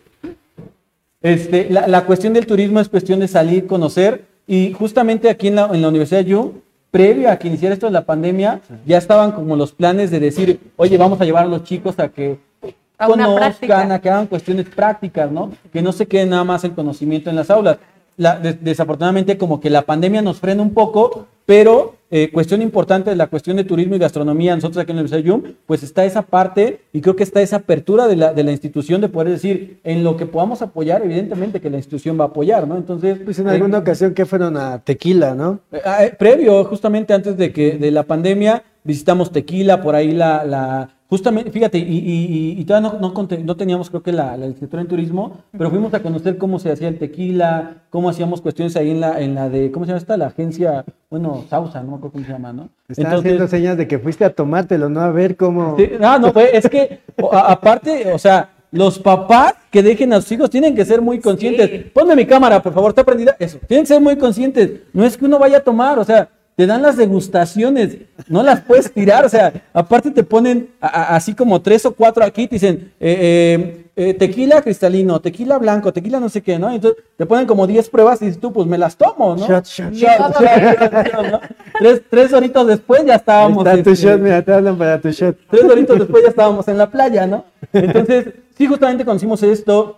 Eh, fuimos también alguna vez a Acapulco, una cuestión más como, esa fue como de re- eh, mm, recursos humanos, unas pláticas que estuvieron con los alumnos. Entonces, sí está como esa apertura. eh, esperemos que ya ahora que se reactive un poquito más esto de la pandemia, Sí. pues podamos salir con los chicos con las respectivas medidas de seguridad, medidas Claro. sanitarias. Y créeme que, que- creo que hay mucha apertura siempre y cuando algo que les pedimos también, los profesores que nos están viendo, pues también que tengan esa Intención. esa intención, exacto, ¿no? Porque de repente hoy eh, tú tienes como la parte de decir, oye, eh, quiero invitar a que los alumnos o que mis alumnos salgan a hacer estas prácticas. Bueno, que todos los maestros, hoy hablamos de turismo, en cualquier actividad que requieran, que se pueda que la, la- la institución apoye, nos los hagan saber, ¿no? Creo que la institución pre- siempre ha estado abierta a estas eh, posibilidades y creo que lo, lo haremos sin ningún problema, ¿no? Yo tengo Sí, una claro, duda. porque es muchísimo mejor llevarlo a la práctica. Es más fácil que yo les comparta conocimientos teóricos y que después los veamos en la práctica y digan, ah, esto es lo de lo que la maestra me hablaba.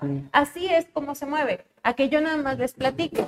Entonces, De esta manera, nosotros llevamos el turismo a la práctica y es más fácil para los estudiantes identificar los elementos o los factores del turismo. Sí, en cualquier, yo creo que en cualquier materia, ¿no? No es lo mismo claro.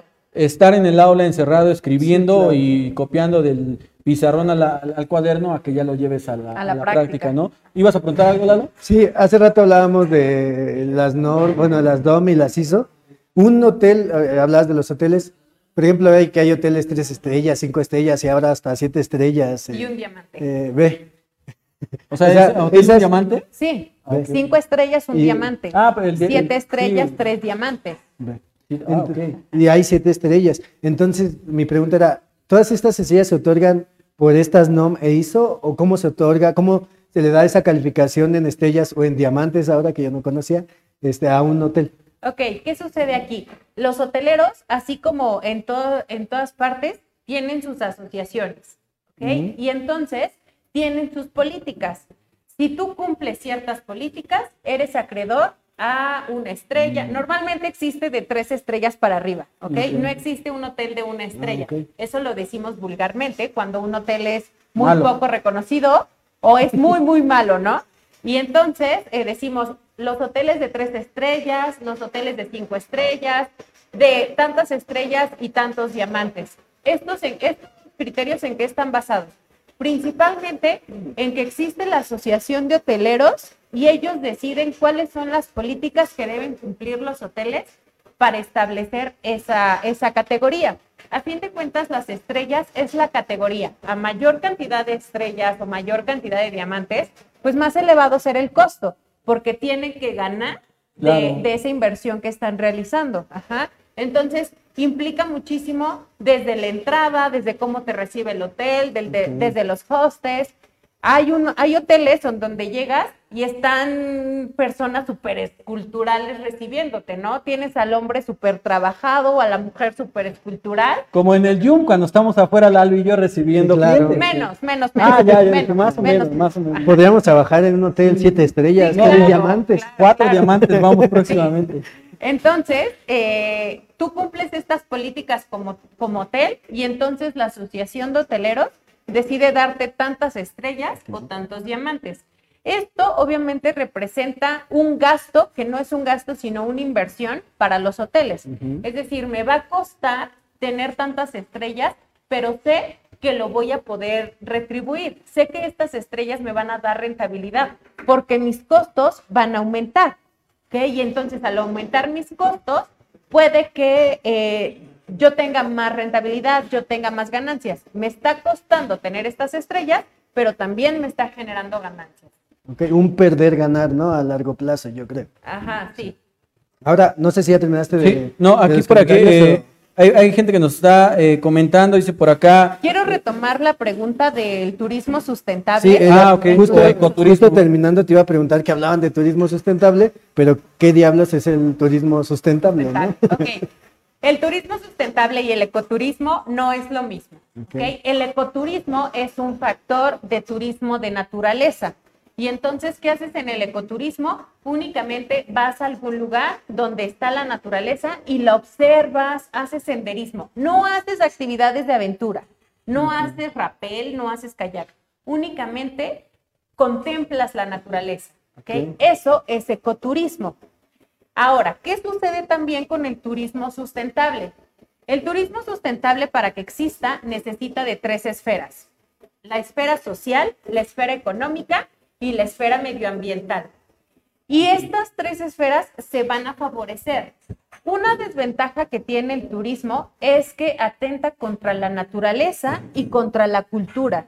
Esto quiere decir que si eh, tenemos un lugar que arraiga sus tradiciones, pero que de repente llegan muchos turistas, estas tradiciones se van a ir perdiendo, porque la- los pobladores van a ver al turista como su máximo ejemplo y van a querer asemejarlo. Y entonces la escultura o la tradición se va a perder. ¿Qué sucede también? Otro factor negativo del turismo en cuanto a la naturaleza, atenta contra la naturaleza. ¿Qué pasó, por ejemplo, eh, ahora en las cascadas en Oaxaca? Se cerró el lugar porque el turista ya atentó demasiado contra ese lugar. ¿ok? Ya no puede existir. ¿Qué sucede con el turismo sustentable? Que hay turista, te invito a que vengas, pero mientras tú vienes, vas a cuidar la naturaleza, vas a cuidar las culturas y vas a cuidar la economía. Ah, hay un lugar aquí en el Estado de México, San Francisco Otzacatipan, Zacatilpan, algo así se llama, está por Temascaltepec. Ahí es donde se... ¿Cómo?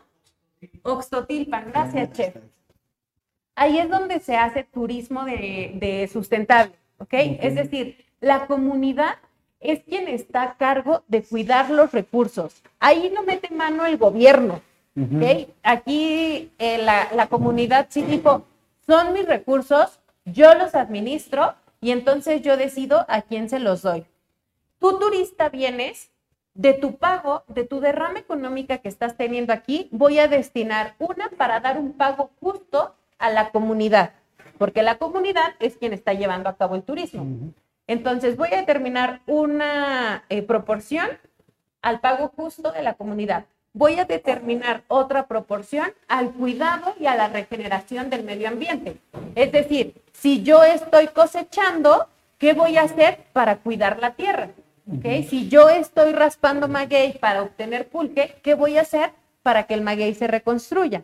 Y otra, eh, otra derrama económica, otro cachito de la derrama económica está destinada a la cultura, ¿okay? Es decir, a que los niños aprendan náhuatl desde el kinder, ¿okay? A que toda la comunidad ahí hable náhuatl, aunque sea difícil, la tienen que hablar. Entonces, ¿qué pasa con el turismo sustentable? Cuida de la esfera medioambiental, económica y social para que el turismo siga existiendo. ¿okay? Es un turismo un tanto más consciente y que resguarda tanto los, eh, el patrimonio natural como el patrimonio cultural del lugar. Eso está padre, pero, pero al fin está, está padre, pero justamente lo que dices ya no depende del gobierno, depende de la comunidad, Sí. ¿no? Y eso, digo, en- de alguna manera está chido porque no mete mano el gobierno, no agarra dinero para él, sino de la comunidad dice, yo lo agarro y lo reparto justo Sí. y lo invierto y hago todavía cosas más extraordinarias, ¿no? para Entonces, favorecer eso- al turismo. Así es, simplemente Ajá. lo que dices de los niños, ¿no? Que aprendan agua desde el kinder, Sí. lo que decíamos hace rato. ¿Cuánta gente, cuántos niños jóvenes ya están perdiendo como todo esto, ¿no? De, la, de, la- de las culturas originales, de, de- de- de- todo lo que, lo que conlleva. A, bu- bu- bueno, es que viene una pregunta aquí que me dicen, oye, eh, ¿nos puedes compartir tres propuestas propias para atraer el turismo a una cierta región? Di- Dicen, por ejemplo, este, Tenango, Malinalco. Tres propuestas propias para atraer al turismo a una cierta región. Tres propuestas propias. Ok. Mm, primero, que sea un turismo sustentable, ¿ok? Que sea un turismo consciente, principalmente en lo económico. Es decir, que ya se tenga destinada la derrama económica pa- para favorecer al sector turismo, para favorecer al patrimonio cultural y para favorecer al patrimonio natural. ¿ok? Eso es la primera, lo primero que yo establecería, que la derrama económica ya tuviera una dirección apta. La segunda condición es que sea un turismo más consciente, en el cual se priorice el recurso turístico y no al turista. ¿ok? Que se vea al turista como personaje secundario, ¿ok? sino que el personaje primario sea lo que te estoy ofreciendo. Y antes de que tú estés a gusto, quiero que mi patrimonio, quiero que mi recurso turístico esté bien. ¿ok? Entonces, priorizar el recurso turístico antes que al turista. Y, enter- y- y lo tercero que yo eh, podría considerar sería la atención al cliente, la atención al turista, un servicio de calidad. ¿Qué es lo que nosotros queremos cuando llegamos a algún lugar? Que de alguna manera nos apapachen, Sí, ¿ok? claro, que nos atiendan bien. Exacto, Sí. que nos atiendan bien, porque si no nos atienden bien, yo me voy. Así sea tu lugar, cinco estrellas, tres diamantes, yo me voy. Ajá. Entonces, esas son las tres condiciones que yo consideraría para implementar un turismo viable. ¿ok? Ok. Entonces, en estas co- tres condiciones que yo estoy postulando, se favorece el destino, se favorece el producto turístico y se favorece al turista. Y entonces esto es un ganar-ganar. Que Ok. justamente México es reconocido a nivel mundial por, por su gente, ¿no? Por esa este, calidez con la que recibe esa, al turista.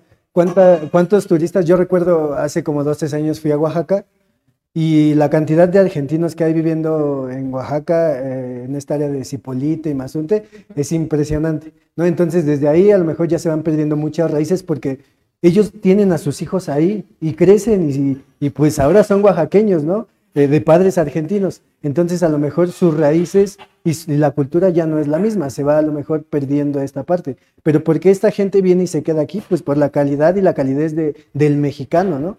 ¿Cuántos ah, de, de cualquier país del mundo vienen a México y se enamoran de la gente? Exacto. No, a veces también de una muchacha y se quedan ahí. Y se Ah, quedan sí. ahí. Se naturalizan mexicanos.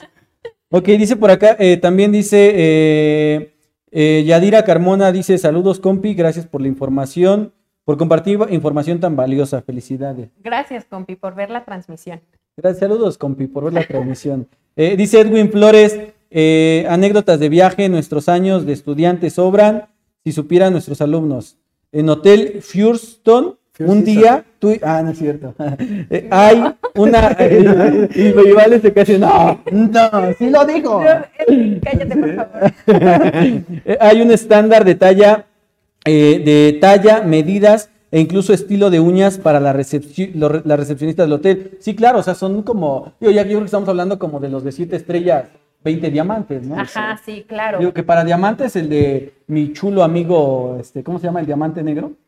Palazuelos. Pala- Mi buen Palazuelos. amigo Palazuelos, que si nos está viendo le mando un saludo a mi amigo A ver cuándo Palazuelos. viene. A ver cuándo vienes también. Ya le mandamos la invitación, pero andaba checando unos negocios que dejamos allá en Miami. Ahora que venga, este, aquí te esperamos, amigo Pala.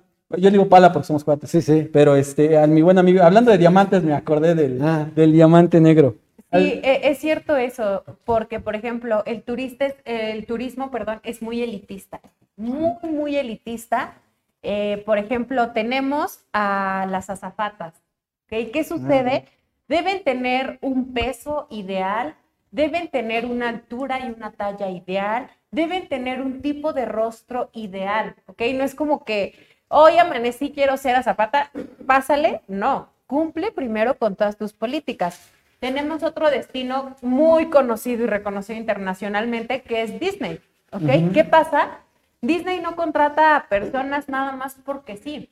Debes cumplir con estándares que, que postula la empresa, ¿ok? Y estos estándares sí son muy eh, físicos, ¿ok? Son muy, se me fue la palabra, o sea, están señalando completamente tu físico.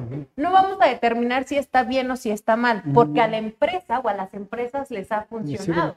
¿ok? Quizá tú prefieres ir a un hotel donde hay mujeres de tal talla, de tal estatura, y dices, yo prefiero estar aquí, Sí, claro. porque esto es armonioso para mi vista. No vamos a determinar si eso es bueno o malo, únicamente existe. Y le, y le ha servido a algunas empresas turísticas para seguir favoreciendo su derrama económica. Yo no sé tú, Lalo, tú sí, yo, yo al que caiga, tú. Sí, no, al que me, al que me deje la cartera, yo sigo diciendo. ¿Sí? No, no buscas como acá el que, que, que la chava coqueta, bonita, que te reciba. No, y más en estos tiempos yo creo que ya soy más de Airbnb que de ir a un hotel. De ir a un hotel. Sí, Sí, ya como que la industria de hotelera se revolucionó mucho con, con esto de, Airbnb, ¿no? Ajá. Sí, O claro. sea, no sé si le hizo perder mucho dinero a la industria hotelera el Airbnb, que yo creo que sí, pero hoy la mayoría de personas, de jóvenes, yo creo, de joven, De mochileros, eh, con sí, idea de sí, mochileros. de mochileros. Ajá. O simplemente dices, no me alcanza para el Airbnb de 300, 400 pesos, te rentan una casa de campaña por 100 pesos la noche y dices, Claro. pues ahí, ¿no? Claro. Pero, sí, no, ah, eh, y muchas veces depende de, de las ganas que tengas de ir a vivir una experiencia, porque para mí quedarme en una casa de campaña fue una experiencia, ¿no? Ya no es algo tan común como antes, a lo mejor la gente decía, ah, pues vámonos a acampar. Yo nunca había ido a acampar, hasta que voy a vivir la experiencia de ir a acampar. Hasta que te quedaste sin cash en tu cartera y dijiste, ya nada más me El- queda el- acampar. el- Me alcanzó para la, campa- la casa de campaña, nada más. Quería vivir la Todos tus compañeros, amigos en hoteles siete estrellas Y y, yo en la casa de pero qué experiencia. Y claro que sí, el Y no porque turismo- no tuviera dinero, ¿no? No, no, Quería no, vivir la experiencia. Y experiencia, el sí. turismo es lo que ofrece, ofrece experiencias. Claro. Y entonces, ¿qué pasa? Que Lalo regresa y nos cuenta cómo le fue en el campamento. ¿ok? Y posiblemente yo te puedo decir, Lalo, yo no soy para acampar, la verdad. Yo siento que no. O puede que te diga, qué increíble, ¿a dónde fuiste? ¿Cómo lo contrataste? Yo quiero ir. Y entonces, ¿qué pasa? Que el turismo vive y existe de experiencias. Así, que te diga, ¿cómo lo contrataste? No, pues yo llevaba mi casa de campaña, ahí la armé en la playa, muy buena experiencia, se la tragó el mar y me quedé sin nada, ¿no? Increíble. Entonces, por acá también, eh, saludos también a la gente que nos está viendo, a Ceci MP, a Mario Ayala, a Abel Martínez, que nos está viendo doble porque está por aquí, también nos está viendo en el teléfono. Gracias, Abelito, por darnos audiencia. Este, Yadira Carmona, que también llevan saludos. A mi carnal allá en Querétaro, a Mario Palacios. Dice por acá Edwin Flores, Hotel Ajau, en Tulum, que es de Palazuelo, sí. Es, de hecho, lo yo fui con él a poner la primera piedra Sí. en 1995, algo así. Entonces, Este hotel no sé de cuántas estrellas sea, porque tiene diamante K que es de tres, ¿no? Ajá. Y ya, y ya, eh, está bonito, pero es como muy este, ecológico, ¿no? Ya no es como que vas aquí a la ciudad a un superhotel, es muy distinto. así es. O sea, vas a Tulum y es más como... Es que Pues acuérdate tiene que llevarse con la Es que naturaleza. exactamente. Acuérdate, exacto, de, de Sí, lo que la sociedad demanda. ¿ok? ¿Quiénes son las personas que se mueven a Tulum? Vamos a ponerles etiquetas, porque eso es lo que hace el turismo. Las personas que llegan a Tulum normalmente son de espiritualidad hippie, Claro. aunque vivan en Polanco, aunque vivan en la Condesa, son de espiritualidad hippie y quieren estar en contacto con la naturaleza. Que no los vas a llevar a cosechar hongos como, como el chef, ¿no? Los vas a llevar a lo que ellos entienden por naturaleza. Para ellos la naturaleza es cara, se tiene que pagar, porque también están pagando su comodidad. Entonces, yo te voy a ofrecer este producto turístico a tu alcance, a tu entendimiento. No te voy a explicar si está bien o está mal. No te voy a decir, naturaleza no es eso. Tú es lo que me pides, es lo que yo te doy. De eso vive el turismo. No, no te voy a explicar, oye, te está saliendo de mi tipo de turismo de naturaleza. No te lo puedo ofrecer. No, el turismo es, esto quieres, esto te doy.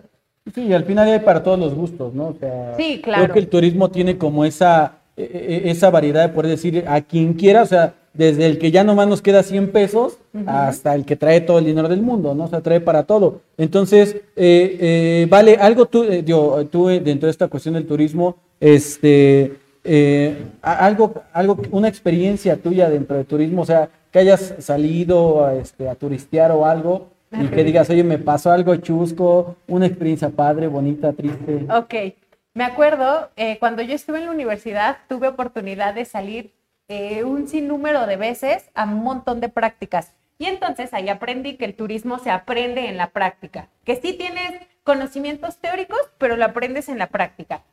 Me acuerdo que fuimos a Real de 14. Real de 14 es un lugar muy mítico, ¿ok? Está considerado como que hay fantasmas, como que hay espíritus, como que ese lugar no es abandonado por las personas que mueren. Las personas que, que mueren se quedan en ese lugar. Entonces me acuerdo que en una noche, pues salí con, con algunos compañeros, íbamos con la idea de, pues vamos a comer algo, a ver qué encontramos. Igual si se nos pega una fiesta, pues la seguimos. Y entonces, este, pues ahí estábamos y demás. Y de repente, yo les juro que vi una sábana al doblar una esquina. Y a la vez, pues sí me espanté, pero también dije, una sábana, o sea, esto es muy de fantasmas de niños, ¿no? No es como que pienses en un fantasma hoy en día y veas una sábana. No. Pero aún así, sí nos espantamos y sí nos quedamos como, ¿qué onda? Y después, eh, las cuadras en ese alrededor eran muy pequeñas. Y cada que nos asomábamos o cada que queríamos ver la sábana, veíamos a la sábana dar vuelta en la siguiente cuadra. Entonces, pues si te quedas como, ¿qué onda? ¿Qué está pasando? Resulta que era una indigente. Era una indigente que tenía su, su sábana y caminaba. ¿ok? Y nosotros ahí nos tienes caminando alrededor, ¿No, siguiendo al ¿No era el indigente. trabajo que tenías antes? Sí, Lalo? de indigencia, Para- ¿no? De, de para espantar poder- en los panteones. ¿Sí? Pues para poder como ver qué es eso, ¿no? Pues nosotros esperábamos ver fantasmas. Resulta que no, que pues nada más era una, Ok. una persona que estaba deambulando. Y ahora que hablo de eso, eh, también un tiempo me fui a vivir a San Miguel de Allende. Y entonces, eh, normalmente a mí los indigentes, pues sí me dan como inseguridad. Sí, sí me dan como, entonces, yo iba caminando en la mañana a donde trabajaba. La mañana yo entraba a trabajar a las 9, llegaba caminando, pues, ¿qué te gusta? 8.40, 8 y media, ¿no? Voy del lado de la banqueta y veo a un indigente caminar atrás de mí. Y yo así con las plegarias elevadas al cielo, Dios mío, por favor, que no se me acerca. Y veía que se acercaba más. Entonces yo me cambié de, banqueta Y el indigente se cambió y yo dije, no, ya, o sea, ya, aquí, hasta aquí quedé, ¿no? Hasta aquí viví. Total, que ahí voy caminando y en San Miguel de Allende muchas calles son empinadas. Entonces, pues ahí iba yo como podía. Resulta que llego al, al centro, que era donde estaba la oficina donde trabajaba, y después de llegar súper cansada, agotada y total, volteo para atrás y el indigente entra a la misma oficina que yo. Y yo dije, no, ya, o sea, hasta aquí me quedé. Volteo y era Damián Alcázar. ¿Sabes quién es Damián Alcázar? Ya lo sí. Barba blanca, pelo Es chino. este. ¿Has visto la película de esta mexicana de los narcotraficantes? Donde sale el cochiloco. El infierno. El amigo de El infierno. Cochiloco, el Benny, Oh, ya. era él. O sea, era él caminando de Es mí. que a mí habla en, en ese Sí, idioma. sí. El Benny. ¿Qué pasó, mi coche? Sí, Ajá, sí, sí. era el Benny. Pero no sé, él vive en San Miguel de Allende y vive, pues, o sea, sí, como que no tiene cuidado en, en su persona. Él anda como muy así. No, pues yo me espanté. Ya después, cuando vi que era el Benny, dije, no, pues, ¿cómo le pides una foto si estás huyendo de él? Ajá. No, pues ya te habías acercado. Oye, que era el, el momento de encontrar el amor de tu vida. Él se acercó a mí Ah. y, ajá, y sí llegó a la oficina y, y todavía me dijo, te estoy persiguiendo desde hace rato. Y yo, pues no lo haga, pues no lo haga. O vístase mejor por Dile, ¿por- perseguirme. ¿Por qué favor". crees que me eché a correr? Digo, o sea, no, no, está Sí, cañón. ajá. Y ya me explicó que él me había visto pasar varias veces, porque yo pasaba por, por su casa, y me dijo, te había visto pasar, y quería preguntarte sobre un evento que está organizando el Consejo Turístico. Y yo dije, ah, ah, bueno. Me hubieras mandado un WhatsApp algo de pinche susto. Sí, exacto, pero mientras ya Entonces- muerta del miedo. Qué bueno, excelente, vale. Acá, es, no sé el chef cómo vaya con los... Porque yo ya estoy alucinando, no sé si ya... De- está- ya están- tienes hambre. el Ah, efecto. El efecto de los hongos. O el hambre. O el hambre también. Ya, ya vamos, ya vamos, ya vamos. Aquí nos hacen, perdón, nos hacen una pregunta interesante. es, dice, ¿cuál crees que es, cuál crees que sea el futuro del turismo en México? El futuro del turismo en México. Bueno, ¿qué sucede? Este, nosotros venimos de una situación de pandemia. Entonces, acuérdense, ya les mencionaba que por ahí del 2017, 18, 19, México estuvo en el ranking 10 de, de los sitios más reconocidos en cuanto a turismo. Nos toca triplicar los esfuerzos. ¿Por qué? Porque ahorita están muchas noticias internacionales de un México feminicida. ¿Ok? Hay muchas marchas feministas. Este movimiento alteró. ¿ok? Entonces, de alguna manera está afectando al turismo internacional. Porque pasa lo mismo que con el tráfico, en- eh, perdón, con el narcotráfico. Ajá. Pongo un pie, soy mujer, pongo un pie en México, ya me mataron. Sí, claro. Entonces tenemos que redireccionar o abrir un programa, como en aquel entonces con Enrique Peña Nieto, donde el turista internacional diga, oye, me gustaría muchísimo conocer México. Y esto es gracias a nuestra cultura. Así. El panorama que se pinta para México a partir de la pandemia en cuanto al turismo es favorable siempre y cuando utilice estrategias adecuadas para darlo a conocer. En caso de que no dé estrategias adecuadas para darlo a conocer, pues entonces desapareceremos del ranking 10. ¿ok? Ya no estaremos ahí porque lo que cuenta son las llegadas internacionales. Porque normalmente este ranking se cuenta en los aeropuertos o en los hoteles. Así es que si no, no tenemos estas llegadas, pues no vamos a estar dentro de este top 10. Claro, y ya justa- justamente hace rato, bueno, ahorita que estás hablando eh, de lo que hizo Enrique Peña Nieto, también importa lo que haga el gobierno federal ahora. Sí. Y hace rato hacían una pregunta aquí en, en el Face que decía, ¿cuáles son las instituciones que apoyan al turismo en México? Ok, ¿cuáles son las instituciones? Primero hay que, ah, hay que hablar que el turismo es como una cadenita. Para que exista el turismo local, debe existir el turismo estatal. Para que exista el turismo estatal, debe existir el turismo federal. ¿ok? Entonces, si alguno de estos tipos de turismo o ah, de algunos de estos elementos de turismo se ve afectados, los otros también. Necesitamos el turismo como una actividad de unión en cuanto al gobierno federal, estatal y local. Para ello, tenemos algunas organizaciones que se encargan de promover el turismo. Primero, la Secretaría de Turismo. Esta Secretaría de Turismo fomenta el turismo a nivel federal, pero también lo fomenta a nivel estatal. Tenemos también, por ejemplo, la UNESCO. Esta organización donde participan muchos países también favorece al turismo, sobre todo porque es eh, un factor que se puede estudiar. Al ser un fenómeno social, cultural, se puede estudiar y entonces la UNESCO lo favorece. Tenemos también, por ejemplo, a eh, la Secretaría de Cultura, tenemos, por ejemplo, a la Secretaría de Trabajo, a la Secretaría de Economía, porque no dejamos de lado que somos un fenómeno social, cultural y económico, entonces podemos echar mano de todas estas instituciones que están direccionadas a la sociedad, que están direccionadas a la cultura y que están direccionadas a la economía para que el turismo funcione. La que establece o la que va a la cabeza es la Secretaría de Turismo, ¿ok? Y posteriormente la Secretaría de Cultura, la UNESCO, la Organización Mundial de Turismo, eh, las alianzas que se tenga tanto con la UNESCO como con la OMT. También importa, por ejemplo, el Instituto Nacional de Antropología e Historia, importa también, por ejemplo, eh, el desarrollo local, es decir, los gobiernos municipales. O la autoridad que tienen las poblaciones o el grupo de personas para decir, yo voy a hacer turismo y lo que tú vas a hacer gobierno únicamente es darme promoción. Entonces, estas son todas las, eh, secretarías, las instituciones que favorecen al sector turismo. Muy bien. Ok, excelente. Ya ahí el chef ya está haciendo como, como la prueba final. Ya, este, ya, ya, ya lo vimos ahí en cámaras que ya este, está ahí sopeando. ¿Ya, ¿Ya está listo ahora sí, Che? Este, ya dame cinco minutos. Ya. Tienes tres. Ah. ok, vamos a esperar. Adelante. Este, bueno, por aquí nada más saludos. Dice este, felicidades, felicidades, licenciada Anaya García. Excelentes conocimientos y excelente charla. Enhorabuena y éxito en todo lo que realice. Un abrazo muy fuerte. Atentamente, tu mamá.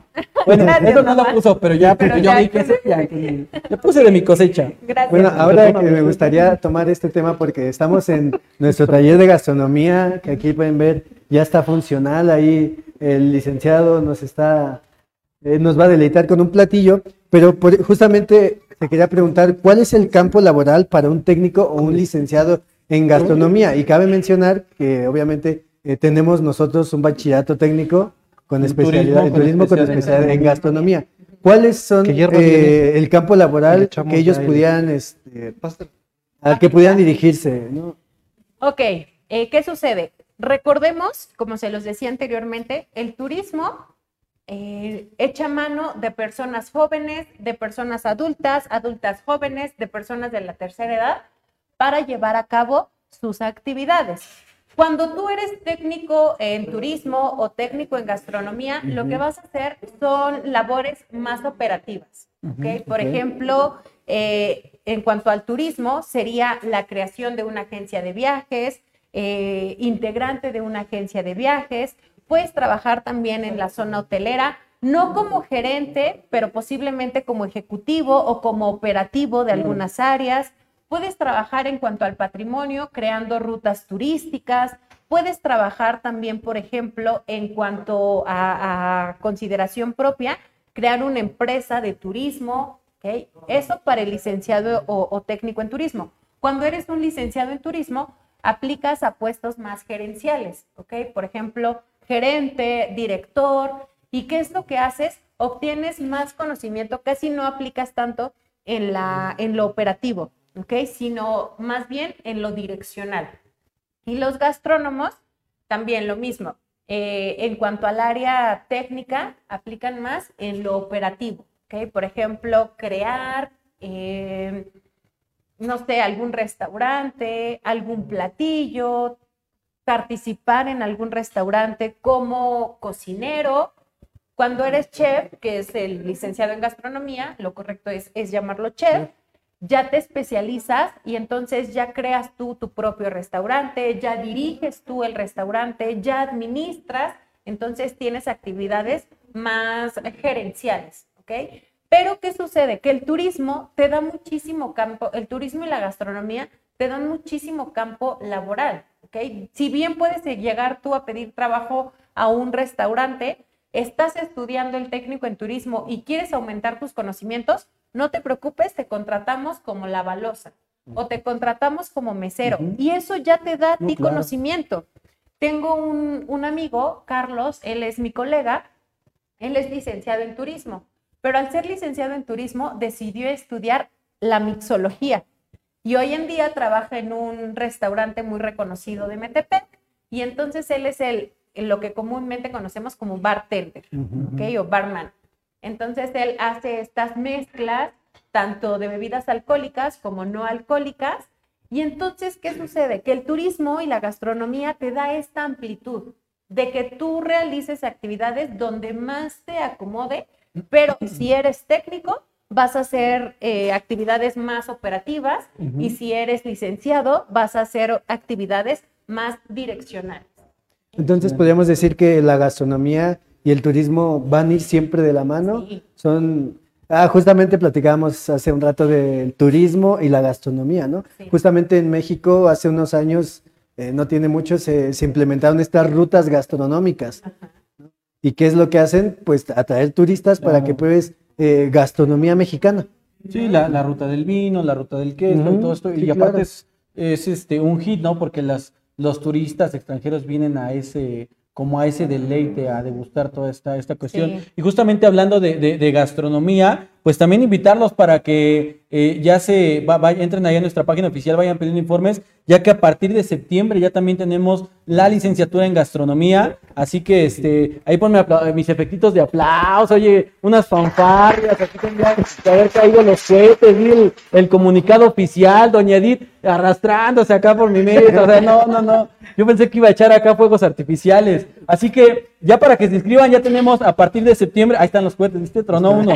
No sé si se pegó la señora Edith o si fue el cohete. Este, ya está la licenciatura en gastronomía. Independientemente tenemos la licenciatura en turismo con especialidad en gastronomía como bachillerato técnico. Pero este, la licenciatura en turismo, en gastronomía, perdón, ya está a partir de septiembre. Así que la gente que esté interesada, justamente yo creo que por aquí andará también el chef, este, eh, Impartiendo impartiendo clases con nosotros. Aquí estará enseñándonos eh, la típica cultura eh, o la comida, la gastronomía eh, mexiquense, porque aparte él es, eh, tiene sus raíces acá mexiquenses de comida muy arraigada. Así que por aquí estará con nosotros, la licenciada Valeria también estará con nosotros. Así que los invitamos para que se escriban, es- encuentren ahí este, en, en nuestras redes sociales o en nuestro sitio oficial www.universidadyum.edu.mx, que ya por ahí ahorita saldrá mi pleca. Ah, no la tuvo hoy mi productor acá, pero este y ahí viene toda la oferta educativa y ya saldrá ahí en esta semana el bombazo de ahí de también la licenciatura en gastronomía para que se inscriban y pues sobre todo para que vean todo lo que, lo que eh, la Universidad Yum ofrece. Agradeciendo también a toda la gente que nos hace llegar sus comentarios. Dice por aquí, mi reconocimiento para la familia Yum por estas transmisiones. De verdad, un lugar en donde los jóvenes pueden iniciar a construir su sueño profesional. Muchísimas gracias, gracias a ustedes, a la gente que nos recomienda, porque gracias a ustedes es que la familia Yum sigue creciendo. Dice, excelente plática, logra destacar los temas del turismo sobre los estereotipos sociales en cuanto a, en cuanto a sus áreas de trabajo y al desarrollo. Así que muchísimas gracias. Qué bueno que les gusten las transmisiones. Platícanos, escríbanos ahí en los comentarios, en la página de Facebook, qué más temas quieren que, les traigamos. Si en algún momento también este, tienen algún lugar que podamos nosotros visitar, tienes una agencia de viajes, tienes una cocina económica, tienes una de lo que sea, vamos y también podemos transmitir desde tu lugar. La, la idea de, de esto es que crezcamos como familia y también que todos nos demos a conocer. Así que... Ah, yo pues, creí no- que la idea era comer Ah, gratis. no, bueno, la idea es comer gratis, evidentemente. No quería decirlo, ¿no? Porque me voy a ver muy glotón, pero este, e- eso, ¿por qué trajimos hoy al chef? Pues para que nos hiciera de comer gratis, ¿no? Ah, El Nacho no desayunó ni comió no, no, me, tiene el halo aquí desde las 6 de la mañana, oye. Ah, bueno, Nacho ya dio la información de, de gastronomía, pero no es la única licenciatura nueva que No, traemos. dame otra, échame, prepárame las fanfarrias. En la Universidad de UM traemos muchas cosas nuevas y también traemos, eh, en septiembre iniciamos con la licenciatura en diseño de modas. ¿No? También otra licenciatura nueva que por ahí ya está- pueden llamar ahí a pedir los informes. Y en nuestra página web igualmente, ya le dijo Nacho, www.universidadium.edu.mx va a estar también la información de la licenciatura en modas y ahora también secundaria y bachillerato En un solo en un solo examen. Así es, así que eh, eh, eh, la oferta educativa de la Universidad Yum se amplía, sigue creciendo. Gracias a ustedes, gracias a la gente que nos eh, que nos recomienda. Muchísimas gracias porque justamente hace ratito decíamos, ¿no? Eh, ¿Qué hace que, que- que el turismo, los hoteles y todo este rollo? Una es el servicio y dos, pues la, la comunicación de boca en boca, ¿no? Las recomendaciones. Algo que nos ha favorecido mucho aquí en Universidad YUM justamente he sido el servicio que ofrecemos a toda la gente que viene con nosotros y sobre todo las recomendaciones. Eh, eh, la, la gente nos recomienda muchísimo, así que de repente nosotros podemos hablar y hablar y hablar y decir que somos los mejores, pero pre- eh, voy a hacer como comercial, no me acuerdo quién decía esta comercial, Lalo, pero Pregúntale. pregunta a quien ya nos vio, ¿no?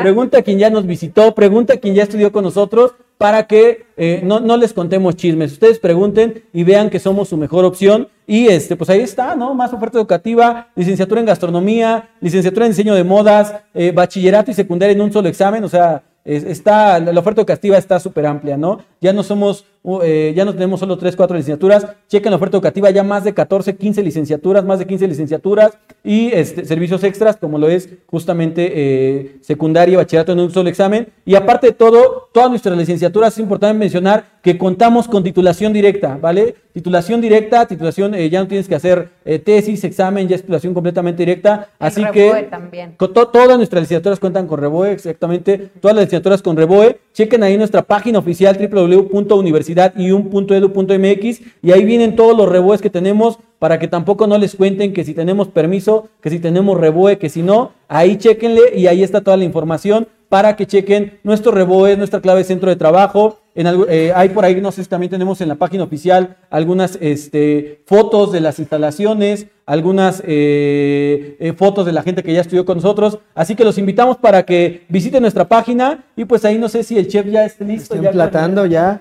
Ah, ya está emplatando. Y a mí en lo que en lo que emplata el chef me gustaría preguntarle a la licenciada Valeria, ¿qué es lo que le ha gustado, qué es lo que más te ha gustado de ser profesora aquí en la Universidad YUM? Ay, lo que más me ha gustado aquí es definitivamente lo que más extraño, el contacto social. Extraño muchísimo acercarme a los alumnos y que ellos se acerquen a mí. Aparte me gusta que, que nos saludamos como con mucho afecto, somos muy, eh, de alguna manera, relacionados entre sí y entonces todos colaboramos para ayudarme, para ayudarnos, perdón. Ahorita me acuerdo que yo una vez olvidé una lista y las secretarias no dudaron a- en ayudarme. Entonces me gusta este sentido de colaboración, me gusta eh, la cercanía social que tenemos, me gusta el trato que los alumnos me dan y creo que a los alumnos les gusta el trato que les doy. Y definitivamente es lo que más extraño. Creo que si me dicen mañana dejamos las clases en línea, yo feliz de la vida. Nosotros no. Todavía no. No, pero qué bueno, ojalá ya, ya estemos pronto de regreso. Y este, justamente es eso, ¿no? El, eh, todo el, eh, el, el- el cariño, eh, eh, el, ¿cómo La es que no? identidad La universitaria, identidad sí, universitaria, claro. justamente, ¿no? Mucha gente, eh, muchos alumnos tienen mucha identidad con la universidad, eh, se identifican mucho con la institución, están muy agradecidos, están muy eh, eh, apegados, Satisfechos satisfechos con la institución. Entonces eso está de maravilla, así que tú también si quieres formar parte de la familia Yum, pues inscríbete, las inscripciones ya están abiertas. Aparte, hoy eh, tenemos todavía promoción de inscripción completamente gratis. Checa ahí en Facebook nuestras promociones, hasta cuándo termina la inscripción gratis para que puedas inscribirte. No pagas ni un solo peso, inscripción 0%. Y sobre todo, pues que sepas que en la Universidad de Yum, más que una institución, pues somos una gran familia. Así que este, no sé si tienes algo más que agregar, Lalo, porque yo, Yo ya vienen los honguitos, tú vale. Es importante mencionar que un, un factor muy importante en la universidad es que lleva a la práctica lo que se aprende en la teoría. Aquí, digo, está de más mostrar el, eh, la cocina, está apta para que los estudiantes lleven a cabo sus actividades aquí. Por ejemplo, la propuesta que informalmente le acabo de hacer al rector de salir a, de salir a la práctica con los estudiantes. Entonces, ¿qué sucede? que no nada más nos quedamos con los aprendizajes teóricos, sino es una universidad que favorece la práctica antes del campo laboral y eso ayuda un montón. Así es. Y justamente ahorita me acaban de avisar en el Chicharo. Sí, es que no escuchaba bien, pero ya me, ya me acaban de avisar que el, el rector ya autorizó vía telefónica desde Miami, que está autorizado, Ah, muy bien. ya Gracias. está autorizado. Entonces, este, gra- gracias al señor rector si nos está viendo hasta allá, hasta, hasta Miami. Este, se va a poner la vacuna. Ah, no sé. este, muchísimas turismo gra- de salud. Sí, hizo turismo de salud el, el- el rector, así que, este, pues muchas gracias. Igual también eh, agradecemos a Vale y, y justamente lo que decía, ¿no? Que tratamos de que todos los alumnos lleven la cuestión a la práctica. Y justamente, ejemplo de esto, bueno, tenemos nuestro eh, taller de gastronomía y aparte la universidad se equipa, ca- ca- cada vez se equipa con más cosas, ¿no? No, Yo creo sí, que la gente, los alumnos que, que, que, que en pandemia ya no regresaron, ahora que regresen van a ver una universidad completamente transformada, ¿no? Y es algo que también mucha, mucha gente, alumnos, profesores, eh, nos des- eh, bueno, comentan, ¿no? Que de repente es como, oye, cada que llego a la universidad, así sea cada ocho días, veo algo nuevo, ¿no? O sea, así sea una barda, así sea algo, pero, pero vemos algo nuevo, ¿no? Entonces, la universidad siempre tra- trabajando en pro de, su- de sus, eh, de sus estudiantes. Justamente te- tenemos también, por ejemplo, hoy que estamos en el programa, ofertar la licenciatura de Mercadotecnia y Comunicación, que justamente para eso es esta actividad, ¿no? Que también los alumnos en algún momento vengan, que digo, hoy nos toca estar al lado a mí en la parte hoy de, de, de- de- de conducción, porque es lo más guapo que hay hoy en la universidad, ¿no?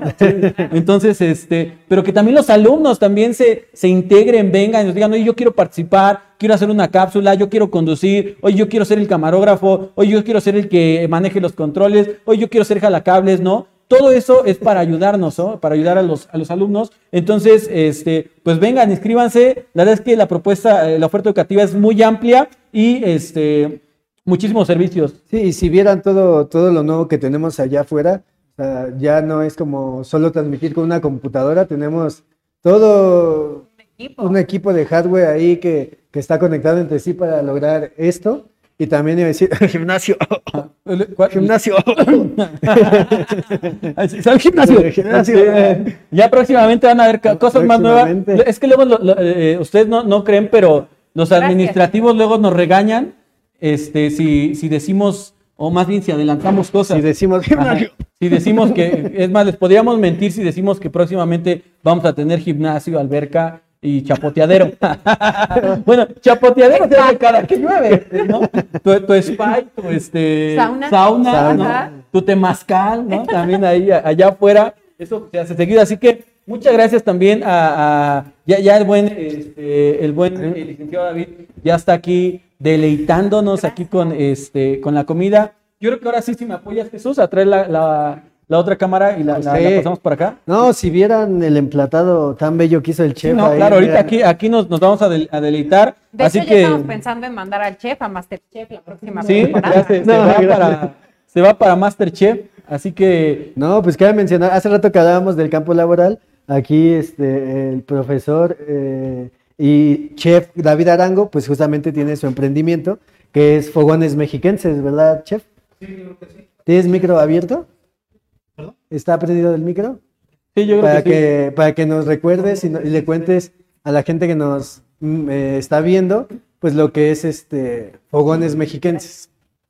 Eh, mira, Fogones Mexiquenses Ay, gracias, es un colectivo de cocineras tradicionales de eh, cada uno de los pueblos originarios del Estado de México. Nosotros realmente toda esta ¿Puedes cocina que...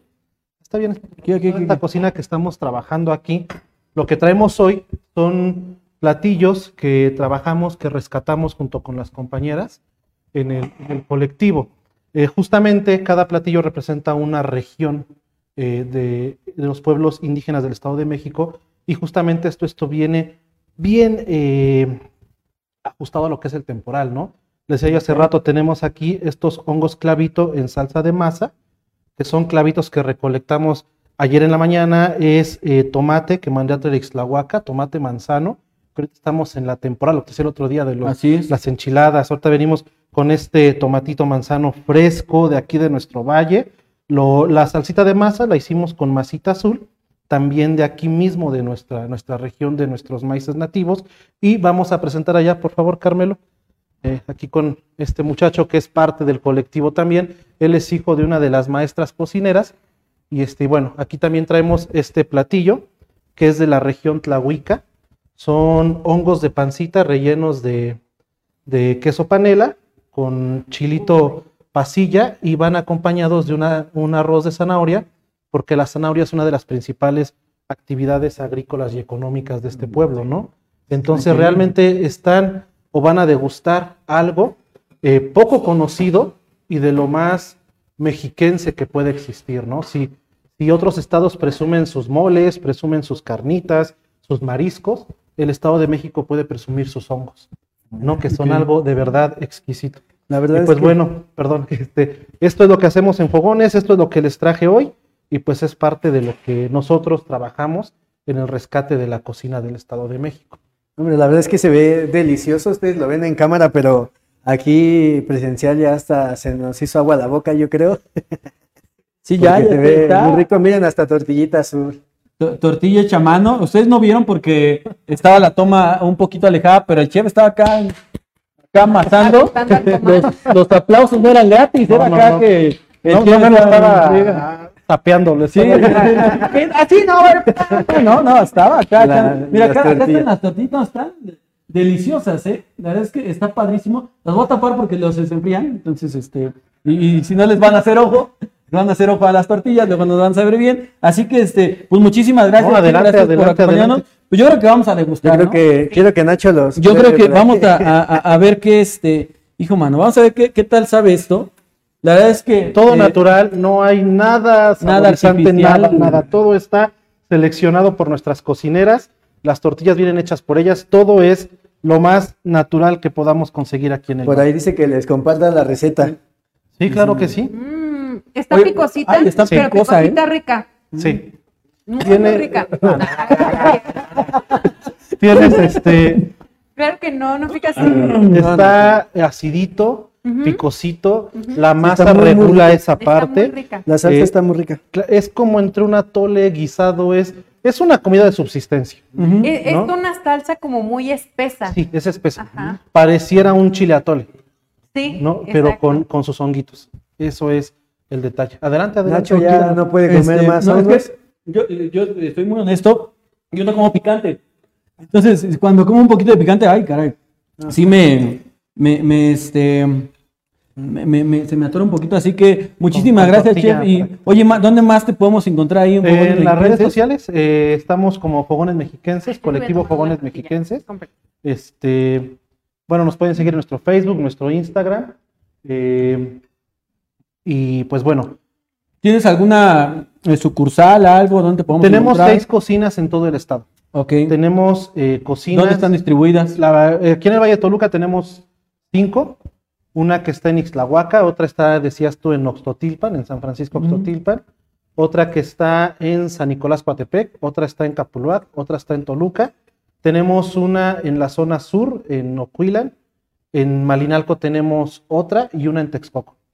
Ah, Entonces, distribuidos en todas estas cocinas, trabajamos en todo el Y estado. de súper importante también eh, mencionar que, que la gente que trabaja con el chef de David, pues es gente de, eh, ¿cómo mencionarlo? Gente Eh, arraigada a estas Sí, cocineras tradicionales, cocineras, eh, no me gusta decir indígena, para mí son más bien eh, de pueblos originarios. Este, es gente que apuesta, que le gusta trabajar conmigo, con nosotros, y pues nos da la generosidad de regalarnos estas recetas que ustedes tienen hoy, ¿no? Que realmente no es fruto de mi trabajo solo, es, es un fruto en conjunto. Ok, y justamente, perdón Lalo, esto se, se lleva, se compagina a lo que estamos hablando hoy, ¿no? De la cuestión del turismo, Sí. la gastronomía, Sí, sí, y sí. que sepan que, bueno, la gente que nos está viendo, eh, que, que visiten en, en los lugares que acaba de decir el chef, fogones mexiquenses, Así y es. conozcan y, y- y se degusten de esta comida tan tradicional, ni siquiera eh, mexicana, pero si nos vamos más allá, mexiquense, ¿no? Mexiquense, en su totalidad. Excelente. Bueno, pues invita a la gente para que, No, claro para que, que sí, vayan claro allá que a tu- sí, claro que sí, este, pues están nuestras cocinas abiertas, tenemos eh, nuestros diplomados, justamente dentro de 15 días estamos por empezar con nuestro diplomado en hongos silvestres, eh, que también los dan las maestras cocineras, y pues bueno, es todo un trabajo, quien guste un día, contáctenos mediante Fogones Mexiquenses, quien guste ir a comer a una de estas cocinas de humo, quien guste ir a hacer tortillas con las maestras, quien guste ir a cocinar con ellas, quien guste un molito de guajolote, eh, mazagua, quien guste un conejito en salsa de masa tlahuica, quien guste un chile atole en agua, nosotros estamos para hacer Excelente. No, pues la- las señoras de cocina de aquí de Yum ya están bien apuntadas para hacer tortillas, porque ya nomás están esperando que llegue tortillería de maíz, el grano de oro. Y, ¡Háblale las tortillas! Oye, oye, no, no, no. Que, que, que se pongan a, a cachetear acá, que la, la tradición mexicana. ¿no? Tiene que ser parte, ¿no? Yo digo que es como un dar, dar, como justamente lo que platicaba, yo estaba muy atento. Eh, sí se requiere este turismo responsable en estas comunidades, Claro. Porque finalmente la pandemia nos demostró esto, ¿no? Claro. Que necesitamos ser más sanos, necesitamos comer cosas del, del campo, de la naturaleza, y es un ayudarnos. Los de la ciudad no lo podemos hacer, pero hay quien lo hace. Es un dar, dar, y pues de esta manera mantenemos una soberanía alimenticia, ¿no?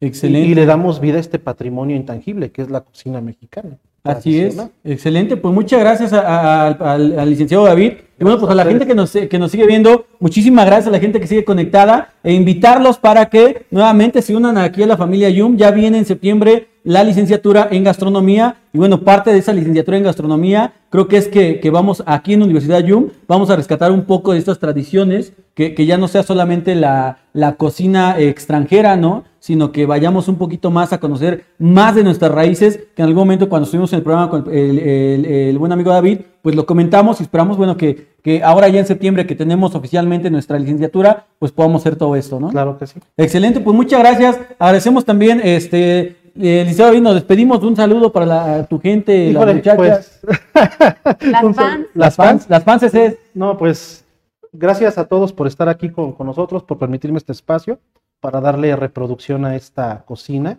Y pues bueno, esperemos que no sea la última vez que estemos aquí y invitar a la gente, ¿no? Que le dé valor a la cocina mexiquense que lo requiere. Hemos visto muchas y hemos olvidado la nuestra. Entonces hay que ver nuestra tierra y nuestro estado, todo lo que tiene por ofrecer, ¿no? Muy bien. Excelente, pues Yo muchas quiero- gracias. yo quiero probar el. Adelante, adelante, El adelante. Yo también, no, haz que ahorita ya no, fuera de cámara. pues, para que la que gente. Si no, más. Enchila. no, si no pica nada. No, si no, la gente va a decir, ah, ni no, con el- miedo. no, ni les no, gusta". sí, es- está photoshopeado, no El- está Sí, la verdad está buenísimo. El arroz está-. Gracias. Mis felicitaciones para Gracias, usted. gracias. Sobre, Bien, por todo, por considerar la cocina mexiquense, por eh, ser una Mm. fuente de empleo para mujeres que posiblemente no tienen la posibilidad de tener otra fuente de empleo. Y gracias por compartirnos esto. Yo soy malísima, a pesar de que soy turismóloga, soy malísima para la cocina y valoro muchísimo cuando, cuando alguien cocina algo tan rico y tan muy, endémico. muy bueno. Gracias. Adelante. Disfrútenlo, chicos. Gracias. Muchas gracias. gracias. Y bueno, pues también, este, algo más, Lalo, antes de No, nada más que está delici- delicioso y que muchas gracias por, por haber aceptado una nueva invitación y por haber venido tú también. Muchas gracias por apoyarnos a que estos programas se sigan llevando a cabo y con gusto los vamos a recibir nuevamente cuando, cuando Pues ustedes quieran que, venir. que- que nos vamos a ver aquí nuevamente ya con la licenciatura. Aquí, Sí, aquí ya. vamos a Pues, estar. pues a mí me Eh, dijeron y me dio emoción, ¿eh? Sí, Me dio ya, ya, mucha ya, emoción. ya está bien. Ya tiene La playera de, de la familia Yum, así que este, es más, en algún momento vamos a hacer un, este, un programa, yo creo que dedicado a todo lo que es la gastronomía y aparte acá, este, pues con todo eh, eh, lo que sabe, lo que conoce, pues esperemos que, que- que podamos dar a conocer a más gente y pues que más gente conozca toda esta tradición. Así que, este, licenciada, muchas gracias por acompañarnos. Gracias. Me, me gustaría terminar esta eh, convivencia, esta plática, agradeciendo los medios para poder darnos a conocer, para poder demostrarle a los estudiantes y a las personas que piensan entrar a la universidad que habemos personas preparadas como el chef, como su servidora, listos para compartir nuestros conocimientos. ¿ok? Entonces, eh, somos una escuela que tiene o que alberga a docentes preparados en su rama, dispuestos a compartir los conocimientos siempre y cuando quieran adquirirlos. Y me gustaría hablar de un tema, eh, cerrar con broche de oro.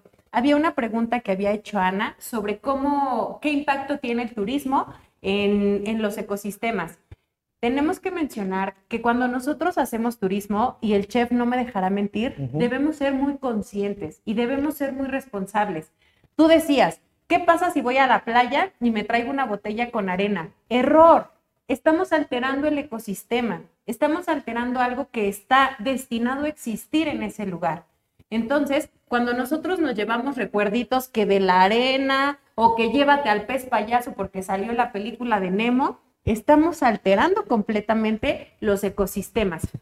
Si vamos a hacer turismo, vamos a hacerlo consciente. Vamos a respetar lo endémico y a dejarlo para que las futuras generaciones lo conozcan. No seamos ese turista que roba, que despilfarra, que contamina. Seamos un turista consciente en todas nuestras Exacto. actividades y valoremos lo que el lugar nos ofrece, tanto en gastronomía como en otros recursos turísticos. Muchas gracias por la invitación. Excelente, pues muchas gracias también a la licenciada Valeria y este, muchas gracias a toda la gente que nos estuvo viendo. Eh, los invitamos para que sigan las transmisiones, síganos en nuestra página de Facebook, ahí encuéntrenos como arroba Universidad Yum, chequen nuestra oferta educativa en www.universidadyum.edu.mx o también este en el número de WhatsApp o línea directa al 1722 171 5053 o en cualquiera de, de eh, Instagram, Facebook, eh, WhatsApp. Eh, búsquenos en Spotify también. Ah, Ahí están nuestros podcasts en Spotify de la Universidad de Yum. La verdad es que eh, tenemos amplia oferta educativa, tenemos amplia este eh, radares de comunicación donde nos pueden encontrar, así que búsquenos y sobre todo ahí pasen el chisme para que se inscriban, ya está abierta la licenciatura en gastronomía y todas las demás que tenemos, así que inscripción gratis y eh, aparte pues por ahí creo que también eh, en algún momento hay promoción de becas, todo está en que llamen y este y pregunten por nuestras promociones, así que muchas gracias, gracias al buen amigo David, gracias a Vale, gracias a Lalo, gracias acá a este, no nos, me dijiste el Carmelo. nombre, Carmelo, al buen amigo Carmelo, gracias también porque estuvo aquí ayudándonos a degustar y por supuesto a preparar aquí esta, estos eh, ricos platillos. Nos vemos hasta la próxima en otra transmisión más de Universidad Yum, Yum TV a través del Instituto Universitario Mexiquense. Nos vemos el próximo lunes en punto de las 5.30. Yo soy su buen amigo Ignacio Montes de Oca el Champi y nos vemos hasta la próxima. Bye bye. Los aplausos. Gracias. A la gente que estuvo allá también. Muchas gracias.